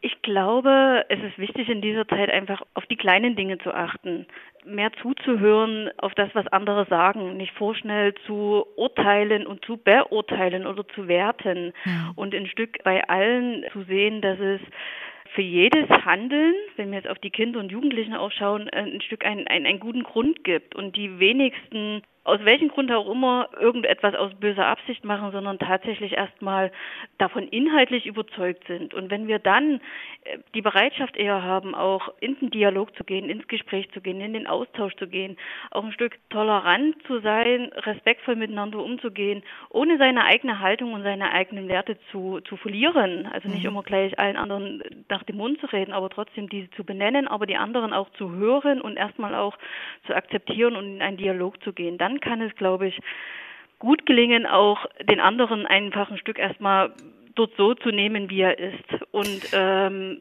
das trotzdem, ist, glaube ich, ganz wichtig. Trotzdem lassen Sie mich nochmal die Frage stellen, wie es mit Ihnen ist. Also wie, wie kommen Sie persönlich damit klar? Ich, ich persönlich versuche natürlich genau das, was ich gerade gesagt habe, ins Gespräch zu gehen und da ein Vorbild zu sein. Mhm. Und ich bin dem Grunde nach jemand, der ich sage mal, auch optimistisch ist im Sinne von, es bringt nichts, den Kopf in den Sand zu stecken, sondern immer wieder auch voranzugehen. Und das, was ich den Kindern beibringe, zu, zu versuchen, mit Fehlern auch quasi umzugehen, mit Konfrontation und Konflikte auch umzugehen, versuche ich natürlich genauso. Und ich glaube, dass es in jedem Konflikt liegt eine Chance, in jedem Fehler, den ich mache, liegt eine Chance, auch wieder vorwärts zu gehen. Und das ist so eine Eigenschaft, die ich, glaube ich, per se auch habe. Und die Hoffnung und auch tatsächlich die Überzeugung, dass ich ein kleines Stück quasi in diesem Ganzen beeinflussen kann. Und äh, besser, ich tue etwas, als ich tue nichts. Wie schützen Sie sich eigentlich davor, nicht alle Probleme an der Arbeit mit nach Hause zu nehmen? also per se würde ich jeden, der mich das fragt, glaube ich, beantworten, ich gehe regelmäßig joggen. ja, äh, ja, ja. Klar. Also ich glaube einfach tatsächlich äh, ein Stück gut zu gucken, wie kann ich die Themen auch einfach dort lassen, wo sie sind, ja. indem ich einfach abschalte, indem ich auch versuche, ein Stück äh, durch zwischen Arbeit und Nachhauseweg quasi auch das Ganze dort zu lassen. Und gleichzeitig sind es aber natürlich auch Haltungen und Überzeugungen, die ich auf der Arbeit habe, die ich natürlich auch im Privaten habe und die sich natürlich dadurch nicht ganz so leicht trennen lassen. Also aber das, wir können ja schon mal feststellen, Joggen hilft. Wie viel Mal in der Woche? Dreimal. Okay, also dann äh, danke ich Ihnen ganz herzlich für das sehr angenehme Gespräch. Ebenfalls, vielen Dank. Susanne Gebhardt war das, Fachbereichsleiterin und Fachberaterin Kinder, Jugend und Familienhilfe bei der Kinderarche Sachsen. So, und das war's für heute und die nächste Dienstags-Direkt-Podcast-Folge dann wie immer in einer Woche. Oder Sie hören halt in der Zwischenzeit auch mal was anderes. Zum Beispiel Monis Menschen, auch ein Podcast von MDR Sachsen. Den gibt es überall, wo es Podcasts gibt und am besten zu hören in der App der ARD Audiothek. Also machen Sie es gut und bis dahin eine schöne Zeit.